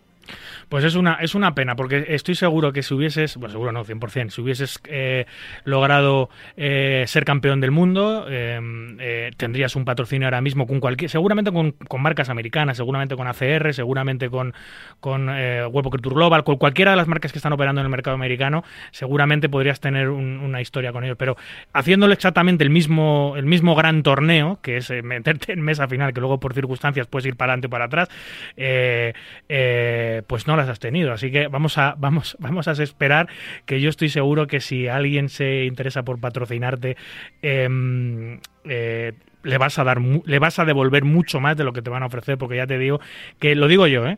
que no hay ni un solo jugador con el poder de tan mediático estamos hablando posiblemente Leo Margets, Adrián Mateos, este tipo de jugadores, estás a ese nivel, sin estar al nivel de competición en el que ellos están, porque no te lo puedes permitir, pero, pero a nivel mediático de repercusión, eres absolutamente top y yo sé que la, que la empresa que te contacte no, no se va a equivocar contigo, eh, más aún cuando me estás diciendo que eres capaz de asumir todas las, todas las funciones que ahora tiene que asumir un jugador profesional y que antes no existían, ¿eh? que es como hacer stream, generar un blog, generar contenido, todas esas cosas que ahora piden a los, a los pros que son, son, son, ya no son solo pros de póker, sino también son imágenes, imágenes de sala, embajadores de las salas y quieren que, así sea. Así que ojalá tengas suerte, Juan, eh, en ese sentido. a ver lo que pasa. Pues Tú si sabes, si sabes de alguno, mándales mi número, ya lo sabes.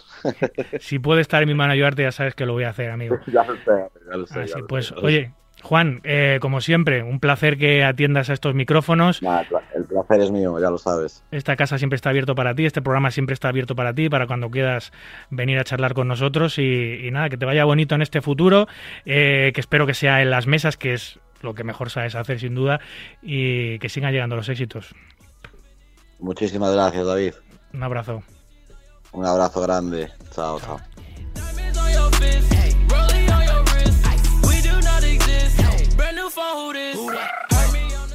Escuchas Marca Póker, el deporte del naipe en la radio del deporte. Hola, soy Aline Jad. Si quieres enterarte de lo que ocurre en el mundo del póker, escucha Marca Póker.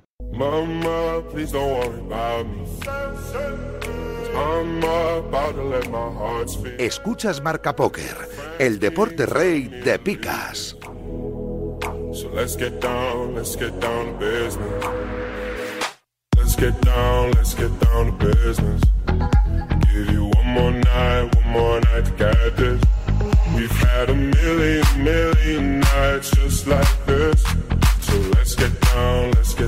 to business. Vamos ya con el carrusel de noticias que define a la perfección lo que ha acontecido en nuestro maravilloso mundo en estos últimos siete días. Arrancamos, como siempre lo hacemos, con los resultados más notables de los integrantes de la Armada esta última semana. Han sido muchos, ¿eh? En primer lugar, Rafael Navas, que se lleva un anillo de las World Series en el evento Mystery Million para 96.250 libras. El malagueño Juan Pardo no puede faltar a su cita semanal. Gana el Gigi Millions por 263.000 dólares. Sergio Burgueño, por su parte, primer eliminado de la mesa final del World Series of Poker Summer Circuit, el, el main event, por cierto, para un premio de 48.000 dólares. Otro malagueño, Juanqui Vecino, se lleva el 3K High Roller del Kings of Tallinn Summer Showdown en Tallinn por 50.000 euros. Eh, online, David Sagallo, Call Me With Ace, eh, eh, Call, Me With Ace Ace, que es su nick, se lleva el main event de las Micro Millions de Stars para 26.000 euros.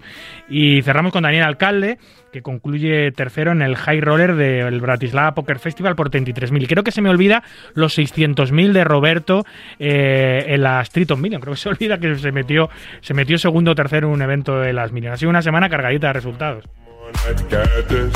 El jugador eh, norteamericano Brink Kenny, hablando de Triton, se hace con la victoria en el Luxon Invitational de las Triton Poker Series, que tenía una entrada de 250 mil dólares y se ha llevado casi 7 millones de pago de premio. Además, le convierte otra vez de vuelta en el número uno de ganancias online históricas. El jugador de Estepona, Vicente Delgado, Codelsa, desvela su gráfica online de cash de los últimos años y, como sospechábamos, descubre unas impresionantes ganancias de 1,8 millones de dólares entre 2019 y 2022, lo que representa una media de 6,59 Big Blinds cada 100 manos. Entregado en el Playground Poker Club de Canadá, el Bad Beat Jackpot más grande de la historia, 1,7 millones de dólares, gracias a que eh, un póker de 10 se de euros, no de dólares, ojo, de euros. Eh, un póker de dieces, pues se vio afortunadamente para él, para el ganador, superado por una escalera de color. ¡Qué maravilla! El jugador argentino Nacho Barbero se lleva el premio latino más grande de la historia, eh, sin contar los españoles, tras acabar segundo en el evento número 7 de la Street and Poker Series de Londres. Se llevó 3,4 millones de dólares. Y digo eh, que latino y no español porque los españoles creo que Ramón Colilla se llevó en su día 5 millones y no sé si Adri también se ha llevado 4 en algún otro torneo. Así que eh, si nos consideramos latinos, que lo somos, bueno, pues apartando el mercado español, Nacho Barbero, el premio más grande. GG Poker alcanza este pasado 1 de agosto el máximo histórico en tráfico de mesas online con 9.539 asientos a la vez. Esto lo ratifica como la sala número uno del mundo en cuanto al tráfico de K se refiere. La plataforma ha mantenido alrededor de 9.000 jugadores simultáneos durante más de cuatro semanas. Para comprobar la dimensión de estas cifras, su inmediato perseguidor, eh, en el mundo, Poker Stars, tiene alrededor de 3.500, casi tres veces menos, jugando cash de forma simultánea.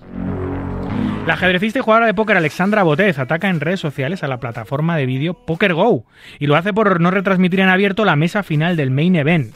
Eh, Alexandra asegura que el póker tendría mayor crecimiento si la retransmisión fuera gratuita. Según Alexandra también, pagar para ver el mayor espectáculo de cualquier deporte conduce inevitablemente a una disminución de su relevancia. Estoy de acuerdo. Polémica en Las Vegas, ya que Liberty Media, la empresa organizadora del campeonato de Fórmula 1, en septiembre, que llega a la ciudad del pecado, exige una tarifa de licencia de 1.500 dólares por cada visitante que vea la carrera desde un casino. Liberty exige a los locales comerciales ubicados en la franja del circuito que paguen una cuota por cada cliente que quiera ver la carrera desde sus instalaciones. Algunos de estos casinos, resorts, locales, comerciales que van a tener que, que pagar ese dinero, lo van a hacer incluso hasta 1,5 millones por dejar que sus clientes disfruten de las vistas. Los casinos consideran que el cobro es injusto y cuestionan la ética de esa decisión ya que la Fórmula 1 es un evento público que se celebra en la calle y cobrar por permitir que sus clientes lo disfruten desde sus locales no, tiene base legal, según ellos. Por su parte, Liberty Media eh, amenaza con obstruir la vista si no obtiene esos pagos, claro. Poker Stars anuncia oficialmente a Kevin Harrington como nuevo director ejecutivo. Harrington, que ocupaba la posición de director comercial en Flutter Internacional, asume la responsabilidad de liderar Poker Stars en su siguiente etapa de desarrollo. Con Harrington como CEO, Stars presenta, pretende aumentar la cartera de productos online y eventos en vivo, respondiendo así a las cambiantes demandas de su creciente comunidad de jugadores. El jugador norteamericano Andre Dueck acaba segundo por 28.000 dólares en el evento 13 del Seminole Hard Poker Open Festival, donde estaba Juan, llevándose el mayor premio de su carrera, pero ojo, donándolo íntegro al también jugador Wilson Figueiredo, eh, perdón, padre de cuatro niños y recientemente diagnosticado con esclerosis lateral amiotrófico, ELA. Eh, se lo ha donado para sufragar parte de su costoso tratamiento. Ole por él. Al más puro estilo Ocean's Eleven, roban más de 1,7 millones de dólares de la caja fuerte central de un casino de Las Vegas, haciéndose pasar por empleados, como la peli igual. Los ladrones se hicieron pasar por ejecutivos del casino engañando al personal de seguridad para que realizase pagos de emergencia. El departamento de policía eh, de la Policía Metropolitana de Las Vegas no ha podido dar aún con los autores, váyate. Anunciado el calendario de las World Series eh, Europa 2023. Serán 15 brazaletes y 15 millones garantizados. Y será del 25 de octubre al 15 de noviembre, en, como siempre, en el Kings Resort de Robadov, en la República Checa. La popular revista Time publica un extenso reportaje sobre Jenny Just, la multimillonaria cofundadora de Poker Power, una empresa que trabaja para empoderar a las mujeres en los negocios a través del uso de estrategias relacionadas con el póker, ayudando a las mujeres a aprender a tomar riesgos y decisiones rentables en inversiones y negocios, a través de la perspectiva de nuestro juego. Qué interesante. Jugadoras como Xuan Lee o la campeona de ajedrez femenino Jennifer Shahid forman parte del consejo asesor de Poker Power, mientras que nombres como Kina England, Lisa Piquel o A.G. Radolf trabajan como instructoras. ¡Qué maravilla! El, artística, el artista británico Rob Ball recrea en su nueva obra uno de los elementos más olvidados de los establecimientos de juego, las moquetas, las alfombras, en una exposición llamada El arte a nuestros pies, que va sobre las alfombras de los casinos como nunca antes se han visto. Ball ha recopilado durante 10 años cientos de fotografías de distintas salas de juego de la costa británica y las presenta en la exposición junto con un montón de muestras de moquetas. En todos los sitios cuecen y es que en Francia, este país es el primer país europeo en regular la publicidad de los youtubers e influencers sobre juego. Lo penaliza con dos años de prisión y multas de hasta 300.000 euros. La nueva ley del país galo prohíbe que los más de 150 influencers que hay por allí cobren por crear contenido de juego. Y cerramos con el multimillonario hongkonés Lawrence Ho, propietario del Melco Resorts and Entertainment, que inaugura un casino en Limassol, en Chipre, que ha tenido un coste poca cosa, 660 millones de dólares, en lo que representa el mayor complejo de juego de Europa, o va a representar. Cuenta con 14 pisos, 500 habitaciones, un casino, una piscina gigante, eh, muchas tiendas de lujo, restaurantes, salas de conferencias, etc. Se prevé que atraiga a 300.000 turistas al año y contribuya significativamente a la industria turística del país.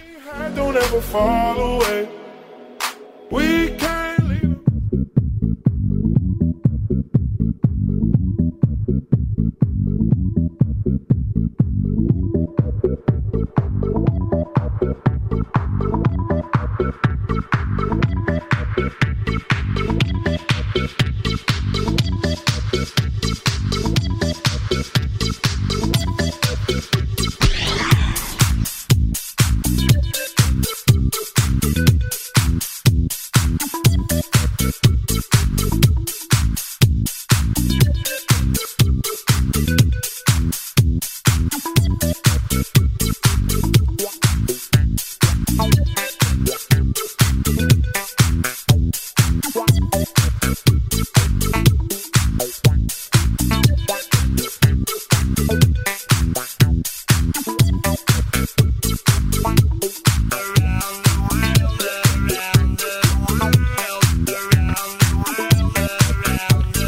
como decía los titulares, eh, un domingo más, más o menos cada dos meses, cada dos meses y medio recibimos la visita de nuestro hermano, amigo, compañero, colaborador Álvaro Marino Drácula, que nos trae siempre pues cositas curiosas del mundo del póker. Ahora además va a empezar a, extraer lo mejor de las redes sociales, ya no solo lo más curioso, sino lo más interesante como hoy, que nos trae un montón de consejos que son básicamente de formación o consejos para principiantes, para empezar a jugar al póker, para no cometer errores, pues todas esas cositas las va a añadir a su repertorio de su sección el bueno de Álvaro Marino, que ya nos está atendiendo la otra línea, en el otro lado de la línea del teléfono. Buenas, buenas noches Álvaro, ¿qué tal? Hola David, buenas noches, buenas noches a todos, ¿cómo estáis? Pues muy bien. Oye, cambio de tercio en tu sección. Eh, nos traes generalmente cosas muy curiosas del mundo del póker y esta, esta semana has decidido traer consejitos, además consejitos de, los grandes pros que has visto en redes sociales, ¿no? Sí, vamos a hacer un poquito una mezcla, ¿no? Entre cosas curiosas y también rescataremos cosas de redes sociales que creo que, bueno, que pueden ser útiles, ya que estamos en un programa de póker y gente que se está iniciando y tal, bueno, pues para que sepan un poquito algunos consejos y cosas que, bueno, que hay que tener en cuenta, ¿no? Para si uno quiere hacerse profesional de este juego, o no profesional, pero, pero simplemente hacerlo lo mejor posible, pues bueno, vamos a intentar dar un poco de luz. Sí, es que ahora con la explosión, ya llevamos unos años con la explosión de las redes sociales, hay un montón de pros que eh, directamente regalan contenido súper valioso en forma de hilos, hilos en, Twitter, en forma de vídeos en, en, YouTube. Están continuamente generando contenido, bien para las marcas que los patrocinan, bien porque les apetece o bien porque buscan un patrocinio, pero están continuamente generando contenido y parte de ese contenido está en la red social Twitter, que es la más inmediata y donde todo el mundo postea sus cosas, y es ahí de donde ha sacado un montón de material, ¿no? Sí, eh, efectivamente. Básicamente ha sido por medio de Twitter y bueno, y soy, son tres de los grandes profesionales el mundo del póker. Bueno, pues podemos empezar si quieres por Bueno, por cierto, ahí, o sea, ya te has olvidado de que Mortensen se llevó 4 millones también en un poco. Sí, sí, también, es cierto. Aparte de los 4 de Adri, eh, los 5 de Colillas, también Mortensen en su día ganó la, ganó la final del World Poker Tour, se llevó 4 millones. La de 25.000, es así, sí, sí, sí. En fin, ¿dónde estarán esos millones y dónde estará Mortensen a todo esto? completamente ilocalizable. Mortensen estará en algún lado, pero los 4 millones no estarán cerca de ellos. seguramente, no. Ojalá algún día podamos entrevistarla, a ver si tenemos esa suerte. En fin, cuéntame. Sí, bueno, vamos a empezar un poquito con, eh, con Phil Galfon, que nos, bueno, hacía 10 consejos rápidos de precisamente lo que no debes hacer en, tu carrera si quieres que tu carrera de póker eh, no fracase. y entonces, bueno, da 10 consejos bueno, vamos a ir comentándolos según los he, los he Entonces, bueno, él comienza con el punto número uno y dice, ingresa en el mundo del póker únicamente por el dinero. O sea, bueno, evidentemente el dinero a, la larga y, como objetivo final, el póker es para ganar dinero. Pero que digamos que tu primera motivación para entrar en el mundo del póker sea única y exclusivamente el dinero, va a perturbar un poco lo que es tu, cómo tienes que iniciar en el póker, ¿sabes? Tiene que ser un poco más, algo más eh, relacionado con la pasión, con, con el tema de, claro, porque esto, estos consejos son literalmente lo que no debes hacer. O sea si quieres tener una carrera exitosa son son son las cosas que tienes que quitar de tu mente. La primera es no te metas en el mundo del póker solo por la pasta. Exacto exacto. Esto la pasta llegará en su día si tiene que llegar y si eres un profesional lógicamente tiene que llegar porque vivirás de ello pero eh, lo que es el inicio en el mundo del póker tiene que ser pues, pues mucho más de que, sea solo el póker, ¿sabes lo que vale, Eso como, como cosa así primera, ¿no? Bueno, entonces vamos a ver. También nos habla de qué no tienes que hacer, o sea, construya, eh, construye la base de tu juego memorizando estrategias. O sea, como, entonces, bueno, lógicamente tú vas a tener que aprender muchas cosas y tal, pero el tema de memorizar estrategias y que sean una cosa que como que eso sea lo válido para siempre. No, eso, no vale para nada. No vale para nada, porque además esto tú sabes que el juego continuamente está cambiando. Sí, sí. Eh, entonces, más que nada esto, mm, la contraposición a esto sería eh, adáptate, vete adaptándote. adaptándote, no memorices y te lo doy como una cosa ya fija para siempre, nada, no te valdrá. Te valdrá para, para nada, para cuatro días. Pero eso, eso no vale para nada porque se queda obsoleto eh, en nada. Vale. Vale, continuamos. Continuamos con el punto 3 que nos habla Phil. Mm, dice, basa tu confianza en tus resultados más recientes. Nada, tampoco vale para nada. Nada, tampoco, tampoco. O sea, es, joder, ayer, ayer gané un torneo y entonces, bueno, ya esto es la leche. O sea, tengo un subidón de confianza, soy el mejor, eh, tal, no es, muy típico, es muy típico los jugadores amateur y recreacionales que ganan un torneo y ya se creen que van a ganar todos y el póker no es así. El póker se llega a los resultados por trabajo, trabajo, trabajo, sacrificio, sacrificio, talento, estudio, estudio, estudio. Y no por no por arte de Birli Berloque. De, de hecho, hemos visto los grandísimos jugadores que han empezado pegando pelotazos eh, muy grandes han pensado que, bueno, eso era la bomba atómica y se han ido a la ruina. Todo. Sí, sí. esto ha pasado mucho. ¿sabes? Encima, no han cogido la confianza de, esa ganancia, entonces se han despreocupado de seguir mejorando, de tal, porque, bueno, como yo gané siendo así, pues ya voy a seguir ganando siempre. Sí, sí, total. tu propio cerebro además te engaña en ese sentido. O sea que, bueno, continuamos. Dice, solo aprende por ti mismo. Bueno, tampoco. Eh, hay miles de formas de aprender el póker y no digamos ya hablar de póker con amigos, gente que se dedica a esto. O sea, se aprende por muchas fuentes. O sea, no tú por ti mismo, o sea, digamos, eh, no sé si me entiendes. O sea, tienes que eh, sé, aparte de todo lo que se puede llegar de otras personas. Tú fíjate, lo que ha eh, crecido Dracu, el póker español, es gracias a eso, gracias al exilio que ha habido y todos los pisos eh, donde han estado conviviendo los jugadores en Portugal, en Andorra, en, en Malta, en Reino Unido, toda la trasvase de conocimiento que ha habido de unos a otros, por eso hemos crecido tanto, básicamente. Pero vamos, eh, jugadores que, que de haberse quedado en su cueva, digamos, metidos ellos solos, no hubieran sido lo que han sido, ¿sabes? Porque la perspectiva, la visión de otros jugadores, comentar una mano en concreto y que haya cuatro personas hablando de esa mano. entonces, bueno, pues eso no tiene nada que ver que estás tú solo, ¿no? Siempre digamos. 15 minutos. ¿eh? Cuatro, cuatro, cuatro, cerebros trabajan mejor que uno solo. Entonces, bueno, y ahí te va a abrir mucho más la mente y tal. Si te quedas tú estancado en ti mismo, pues nada, otro, otro fallo que no debes tener. Otro fallo que no debes tener. Vale. Bueno. Por ejemplo, ahora, eh, créete que si has ganado el bote es que lo has jugado muy bien. ¿Sabes lo que te digo? No, no, no, siempre es así, ¿sabes lo que te digo? O sea, eh, por el hecho de haber ganado el bote, no te pienses, es que lo he jugado perfecto. Bueno, primero a lo mejor podría haber sacado más dinero, eh, de verdad lo he jugado, o, o sea, entiéndeme, o sea, que, que no el hecho de ganar el bote quiere decir que tú ya lo has hecho perfecto, porque puede ser el error del rival, o sea, entonces no pensarte tú que por haber ganado un bote ya es que lo he jugado fenomenal. Sí, totalmente.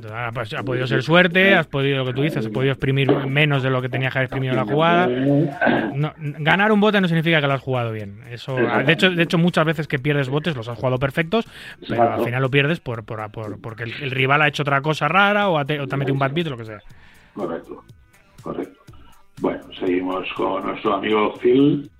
Eh, esta es una cosa muy típica que la gente acaba entendiendo cuando lleva tiempo jugando, pero que, es una gran realidad. Te dice, para hacerlo mal, tienes que hacer, vete temprano cuando ganes, eh, eh, en una sesión para asegurarte una victoria, ¿sabes?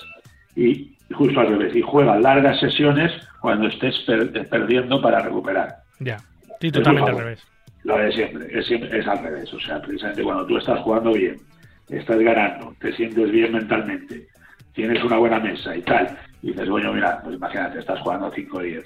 Dices, mira, voy ganando 1500, uy, qué bien, ya con esto me vale, me voy. Y bueno, estás dejando posiblemente escapar un momento que estás tú fenomenal a nivel mental, la mesa está muy bien, estás haciendo, tomando muy buenas decisiones y por el hecho de tener una cifra irrisoria que no deja de ser de una caja y media, ya voy a ver decir, venga, para no irme perdiendo me voy a ir. Y estás dejando pasar una oportunidad grandísima. De la misma forma, otras veces que estás perdiendo, empiezas a estirar las sesiones horas y horas y horas y horas, y es precisamente cuando peor estás jugando, cuando más estás yendo detrás de tu dinero, peores decisiones estás tomando. Entonces, bueno, digamos que es justo al revés. Cuando tú mejor te sientas mentalmente, estate ahí el tiempo que haga falta, hasta que empieces a notarte cansado o lo que sea, pero no al revés. Totalmente. Es, eso es, vamos, eso es, eso es la Biblia. Así es. Sí. Bueno, luego, por ejemplo, algo parecido dice, juega apuestas más altas cuando quiera recuperar. Pues, pues no, pues evidentemente, ¿sabes tú? Eh, si ya estás, estás, de mala y estás perdiendo y estás jugando 2-5, pues no dirás, mira, ya me meteré, me meter ahora en el 10-20 que quiero recuperar esto como sea. Pues un clásico. Un clásico, la revolera, ¿no? Voy a intentar hacer la revolera. y, nada, Tú eso nunca lo has hecho, ¿no, Dracu? Jamás. No, bueno, no es que no lo haya hecho, que es un error, es un error pues, muy grave. como, pues, el error que hemos cometido todos toda la vida, como jugar fuera de banca. Y, bueno, de repente, sí, banca, y de repente decir, bueno, mira esta mesa que es más cara, pero bueno, mira, parece que hay aquí algunos que juegan mal y tal, pero ya entras en, en un círculo ridículo que no tiene sentido y que, bueno, si de verdad quieres ser un profesional de esto, tú tienes que estar en tu, en tu nivel, en el que tienes que jugar oye, mire, si día por lo que sea estás perdiendo, una mesa no es buena, no te encuentras bien a nivel mente y estás cometiendo errores, pues chicos, mañana es el otro día, partidas hay todos los días, ¿entiendes? Sí, Abandona el casino, no es un buen día, te vas a ver una peli, cenas y tan a gusto. Tal cual. Bueno, ¿Qué más? Pues, pero seguimos con, con nuestro, bueno, decir, ya no sean solo dos. Luego, como cosa general un poco, ¿no? En el mundo del juego y tal, aunque la mayoría de la gente es buena gente, él te dice, confía en cada persona encantadora que conozcas. hay, mucho encantadora, pero encantadora de serpientes en este, este mundo. Exacto. Entonces, bueno, normalmente nosotros no tenemos la suerte de juntarnos la mayoría de las veces con buena gente, ¿no? Sí. Pero hay que tener cuidado. Hay que tener cuidado porque, bueno, gente que te puede, bueno, regalarte los oídos, cuando te van las cosas bien se juntan a ti, no sé qué, tal, al final, pues bueno, te pueden estafar, te pueden, bueno, Es un mundo que se mueve mucho dinero y siempre hay gente que se intenta aprovechar de eso, que te, intenta dar eh, consejos condicionados y hay que tener cuidado, hay que tener cuidado, sí. Todo lo que requiera dinero, pues ya sabes que siempre va a haber alguna guirilla por allí revoloteando. Sí, sí. Esto siempre es así. Y bueno, también eh, no te pienses que, o sea, ya como cosa final, el que dice, después de haber jugado y estudiado lo suficiente, llega un momento en que ya lo tengo todo resuelto. Nada, esto no vale en el póker. Tampoco, hay gente que dice, pues si es que ya, a nivel GTO, GTO, digamos que es el juego óptimo, lo tengo todo controlado, sé lo que hay que hacer, pero bueno, con todo lo que estamos hablando, esto no para de cambiar, no para de evolucionar, no para de todo, esto es una carrera es como, los médicos. Los médicos han podido estudiar medicina perfectamente, pero un médico tiene que seguir estudiando continuamente. Hombre, claro, nuevas técnicas, y nuevos sistemas, eh, eh, eh, reparar los errores que se hacían en, otras intervenciones. Pues el póker igual, no se juega ahora igual que antes y todo va evolucionando y se abren otras manos y otras pautas y otros y los tribes son más largos, más finos, más cortos. Hay de todo, ¿sabes? Todo cambia. Sí, sí, entonces bueno, pues un poco eso va dirigido, va dirigido a eso. ¿Qué más cosas cuenta Galfon en sus redes sociales? Eh, bueno, Galfon le dejamos aquí aparte en, estos puntos, estos 10 puntos que ha hecho como sí. consejos así un poquito generales. Vale. Pero bueno, nos habla también otro poquito de, de bueno, eh, eh, habla un poco más, esto ya más, más, más en general, ¿sabes? O sea, se habla, por ejemplo, empieza, empieza comentando en un hilo. Dice, en el poker, digamos, no es sea, no es cuánto ganas en tus mejores días lo que te hace exitoso, es cómo te desempeñas en tus peores momentos. Sí. Entonces, esto es muy importante, la verdad que, es así, ¿sabes? O sea, cuando todo va bien, pues claro, eh, todo parece muy fácil, bueno, todo fluye, estoy ganando, me va bien. Bueno, pues ahí, ahí es todo, ahí es muy fácil adaptarse, ¿no? Y que todo y tal. ¿Cuál es el problema? Cuando estás midiendo maldadas, ahí es donde tú tienes que demostrar tu fortaleza y, saber, y dar lo mejor de ti justo cuando, cuando estás en tu peor momento es que eso separa un buen jugador de un campeón. Cómo llevas las malas rachas, cómo las afrontas, si eres capaz de no cambiar tu juego, si puedes seguir al mismo nivel de concentración, al mismo nivel de motivación. Es complicado, es, una, etapa una etapa complicada la de un jugador. Cuando te viene una mala racha, pues cómo la afrontes cambia, o sea, define un poco tu carrera en el futuro. Te puede, te puede arruinar, te puede arruinar la carrera, me refiero, y que te eche directamente del póker o, o puede hacerte más fuerte, que es como, como tiene que ser. Claro, entonces, bueno, un poco al hilo de esto, que eso digamos que es una especie de, introducción, perdón, es que estoy ya te veo, ya te estoy, veo. estoy un poquito Pero bueno, pero los aires acondicionados, David, los aires acondicionados, que son muy malos. bueno, él, te habla un poco de, bueno, que hay que aceptar tus limitaciones, dice, lo más importante eh, que, debe, que, o sea, que debe comprender acerca de usted mismo es los días de pérdida en que eh, detectar que no estás en tu, en tu mejor estado mental. Lo hablábamos un poco antes, ¿no? esos días de pérdida que, claro, en un mundo perfecto, digamos, pues bueno, analizar estos factores eh, eh, sería, o sea, fríamente estaría muy bien, pero cuando tú estás perdiendo y entonces tu mente no está pensando como debería pensar, o sea, tú estás perdiendo y a lo mejor tu propio cerebro te está engañando a ti mismo y no estás, no estás en el mejor momento para saber si tienes que abandonar, no tienes que abandonar. Eh, habla un poco por ahí, ¿no? ¿Sabes lo que digo? Sí, sí. no podemos confiar plenamente en nosotros mismos para tomar decisiones importantes eh, eh, en ese momento, ¿sabes? Es decir, cuando, por ejemplo, debería tomarme un descanso, debería dejar ahora de jugar esta partida, debo ajustar mi estrategia de alguna forma. Entonces, también eh, es complicado, ¿sabes? Cuando estás, cuando estás de mala, digamos, en una sesión. De, la misma manera también es muy difícil decidir si somos capaces de rendir al máximo. Creemos a lo mejor que sí, pero no, porque no estamos finos a nivel mental, ¿no?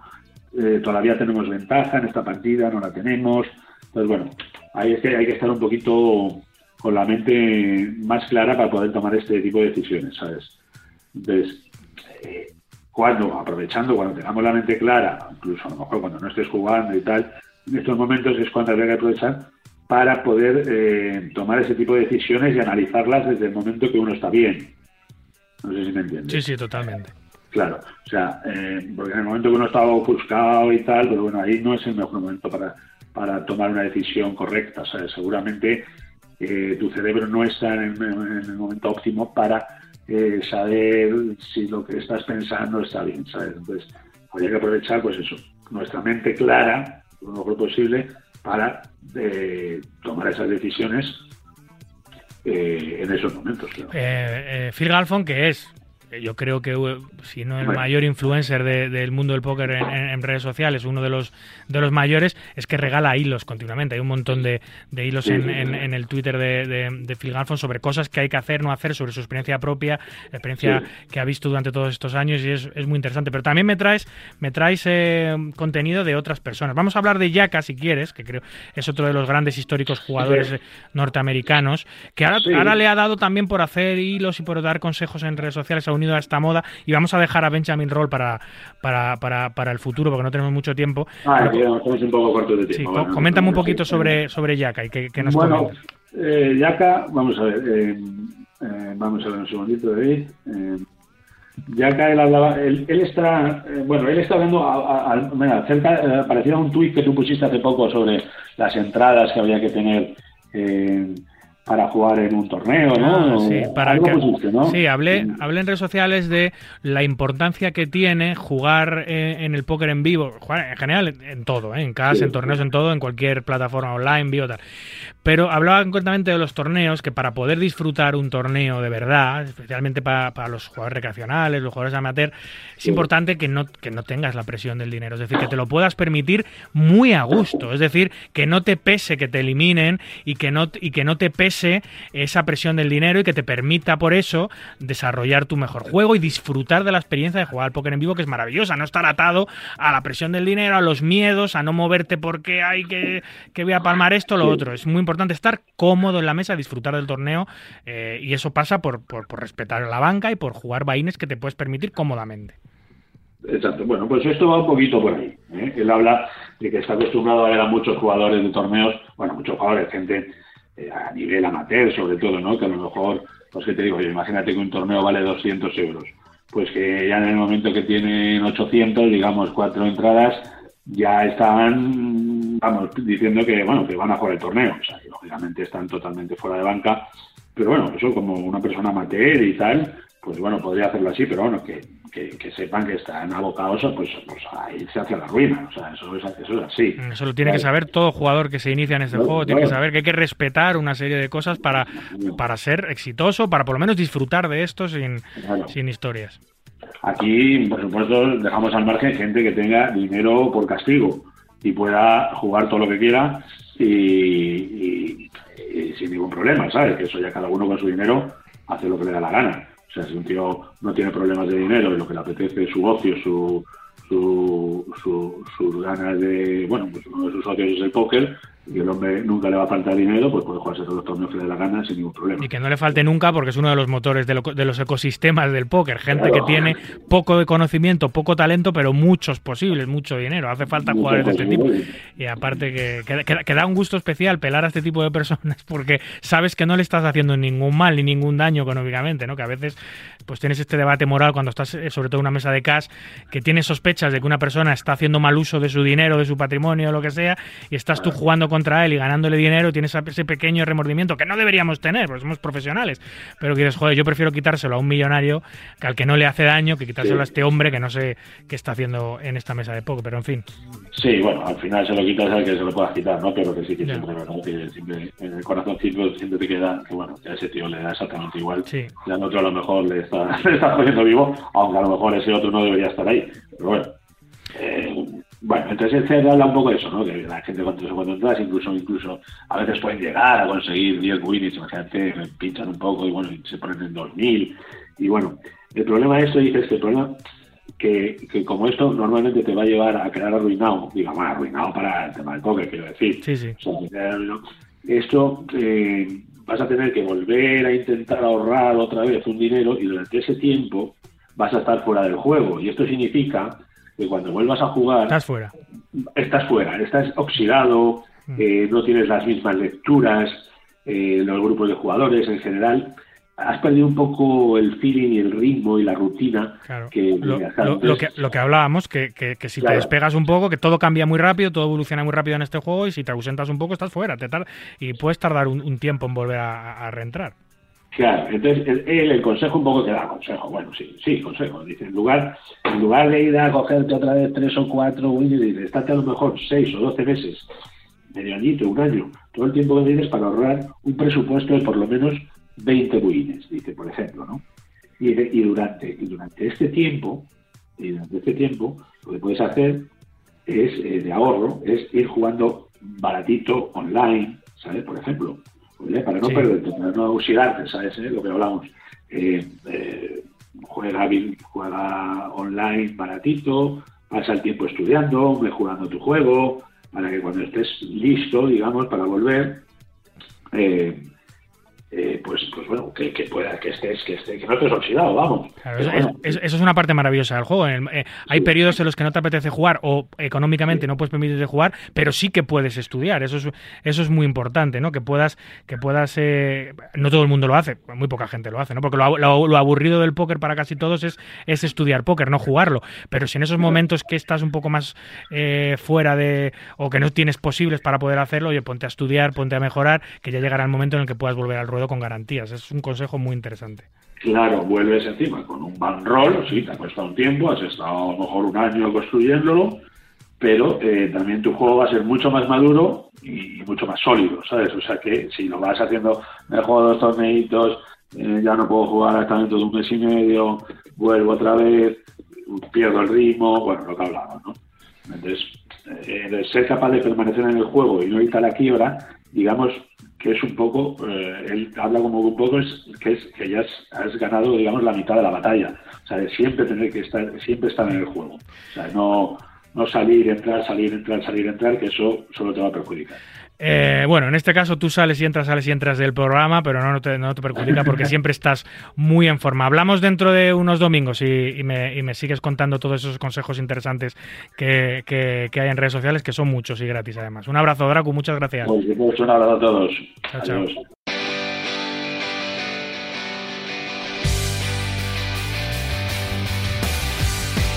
Estás escuchando Marca Póker con David Luzago. Despierto busco algo que me dé esa sensación.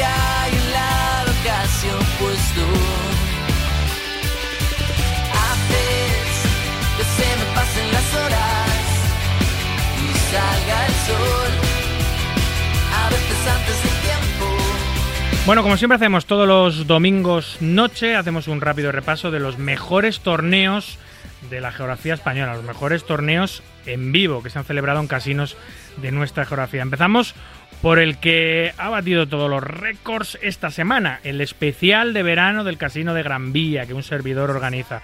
Eh, así que os lo cuento yo. 634 entradas, que es el récord de participación de un torneo interno, no de festivales externos, que ha habido eventos más numerosos, pero sí de un torneo interno en el Casino de Gran Vía. 15.000 pavazos para el primero por 135 euros de Bahín estos eh, eventos estacionales que hay uno cada, cada tres meses, primavera, verano, invierno, otoño, etcétera, etcétera, que la están liando. Torneazo de dos días con estructura premium, siempre con mucho premio, con mucho feel y con mucha diversión. Y también, aparte de Gran Vía, pues ha habido otros dos eventos interesantes en la geografía española. Nos vamos al Casino de Mediterráneo que ha celebrado ocho días de festival eh, especial veraniego de uno de los mensuales más importantes del país. Las Juega Poker Series, nos lo cuenta Francisco Rabadán. Buenas noches, David, ¿qué tal? ¿Cómo estás?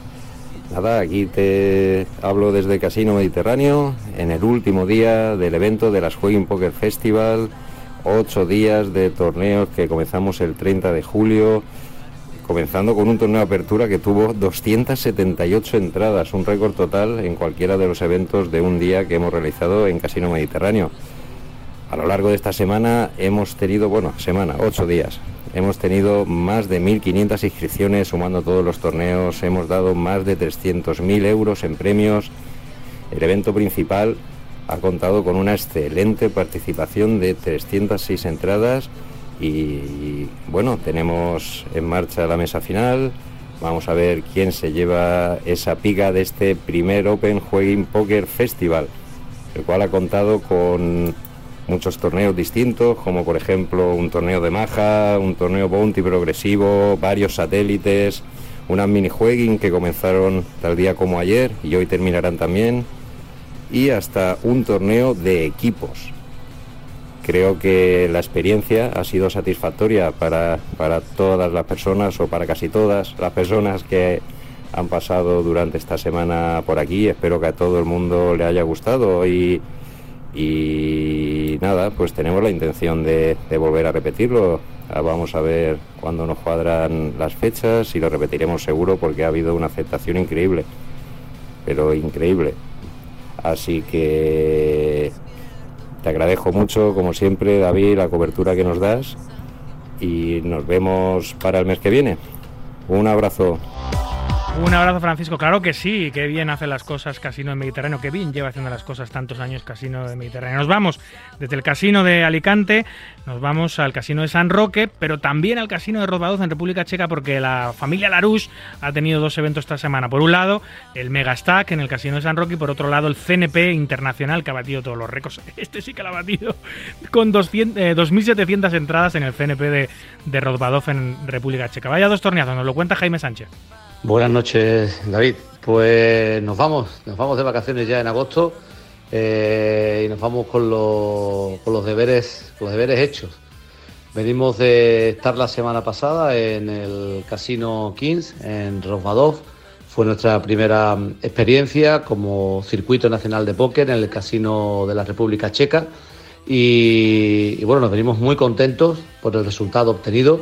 Eh, tuvimos un total de 2.720 entradas, lo que convierte este torneo en el mayor torneo celebrado por la marca bajo, por la RUS, bajo la marca Circuito Nacional de Póker, el mayor torneo de España celebrado en República Checa y en cualquier otro sitio, es el mayor torneo eh, español que se ha realizado con número de entradas, como te digo, 2.720 que repartió 568.000 eh, euros eh, en premios. Llegábamos allí con medio millón garantizado. Era un riesgo que nos tocaba asumir en nuestra primera visita al Casino Kings, pero al final, pues bueno, con la sensación, como te decía, de los deberes hechos y preparando una visita para, para el próximo año. Y justo esta semana estamos de cierre eh, en el Casino Admiral de San Roque. Volvemos al Casino Gaditano, donde durante mucho tiempo teníamos un torneo regular en el casino, pero después de pandemia, pues el casino no había emprendido todavía su- sus torneos y, se acaba de, iniciar una nueva andadura con el póker en el Casino eh, Admiral de San Roque con este, esta edición especial de- del Megastack un Summer Edition que también ha tenido muy buena acogida, 142 registros en un torneo de fin de semana. Ayer era el día 1, que se cerró el registro al final del nivel 12 y aún teniendo solo 8 mesas de, inicio disponibles por el cap que tenemos en ese casino, aún así, como te digo, 142 registros eh, que repartirá un buen bote entre los jugadores de la provincia y otros que han visitado las instalaciones del Casino Gaditano, eh, con 6.000 euros para, para el ganador.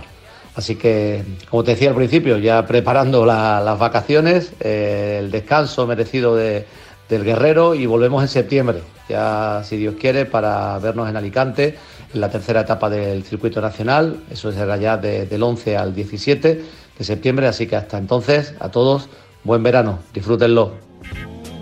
Y igualmente, Jaime, pues esto ha sido todo por hoy. Aquí concluye nuestro ducentésimo trigésimo programa. Un verdadero placer compartir este ratito nocturno con los amantes noctámbulos de la baraja. En la producción y en la técnica estuvo el gran Adrián Portellano y a los micros, como siempre, un servidor David Luzago. Recuerden, para jugar al póker online, no lo duden, jueguen en winamax.es, la plataforma número uno de eventos online de nuestro país. Disfruten del verano. Hasta el próximo domingo, amigos. Adiós.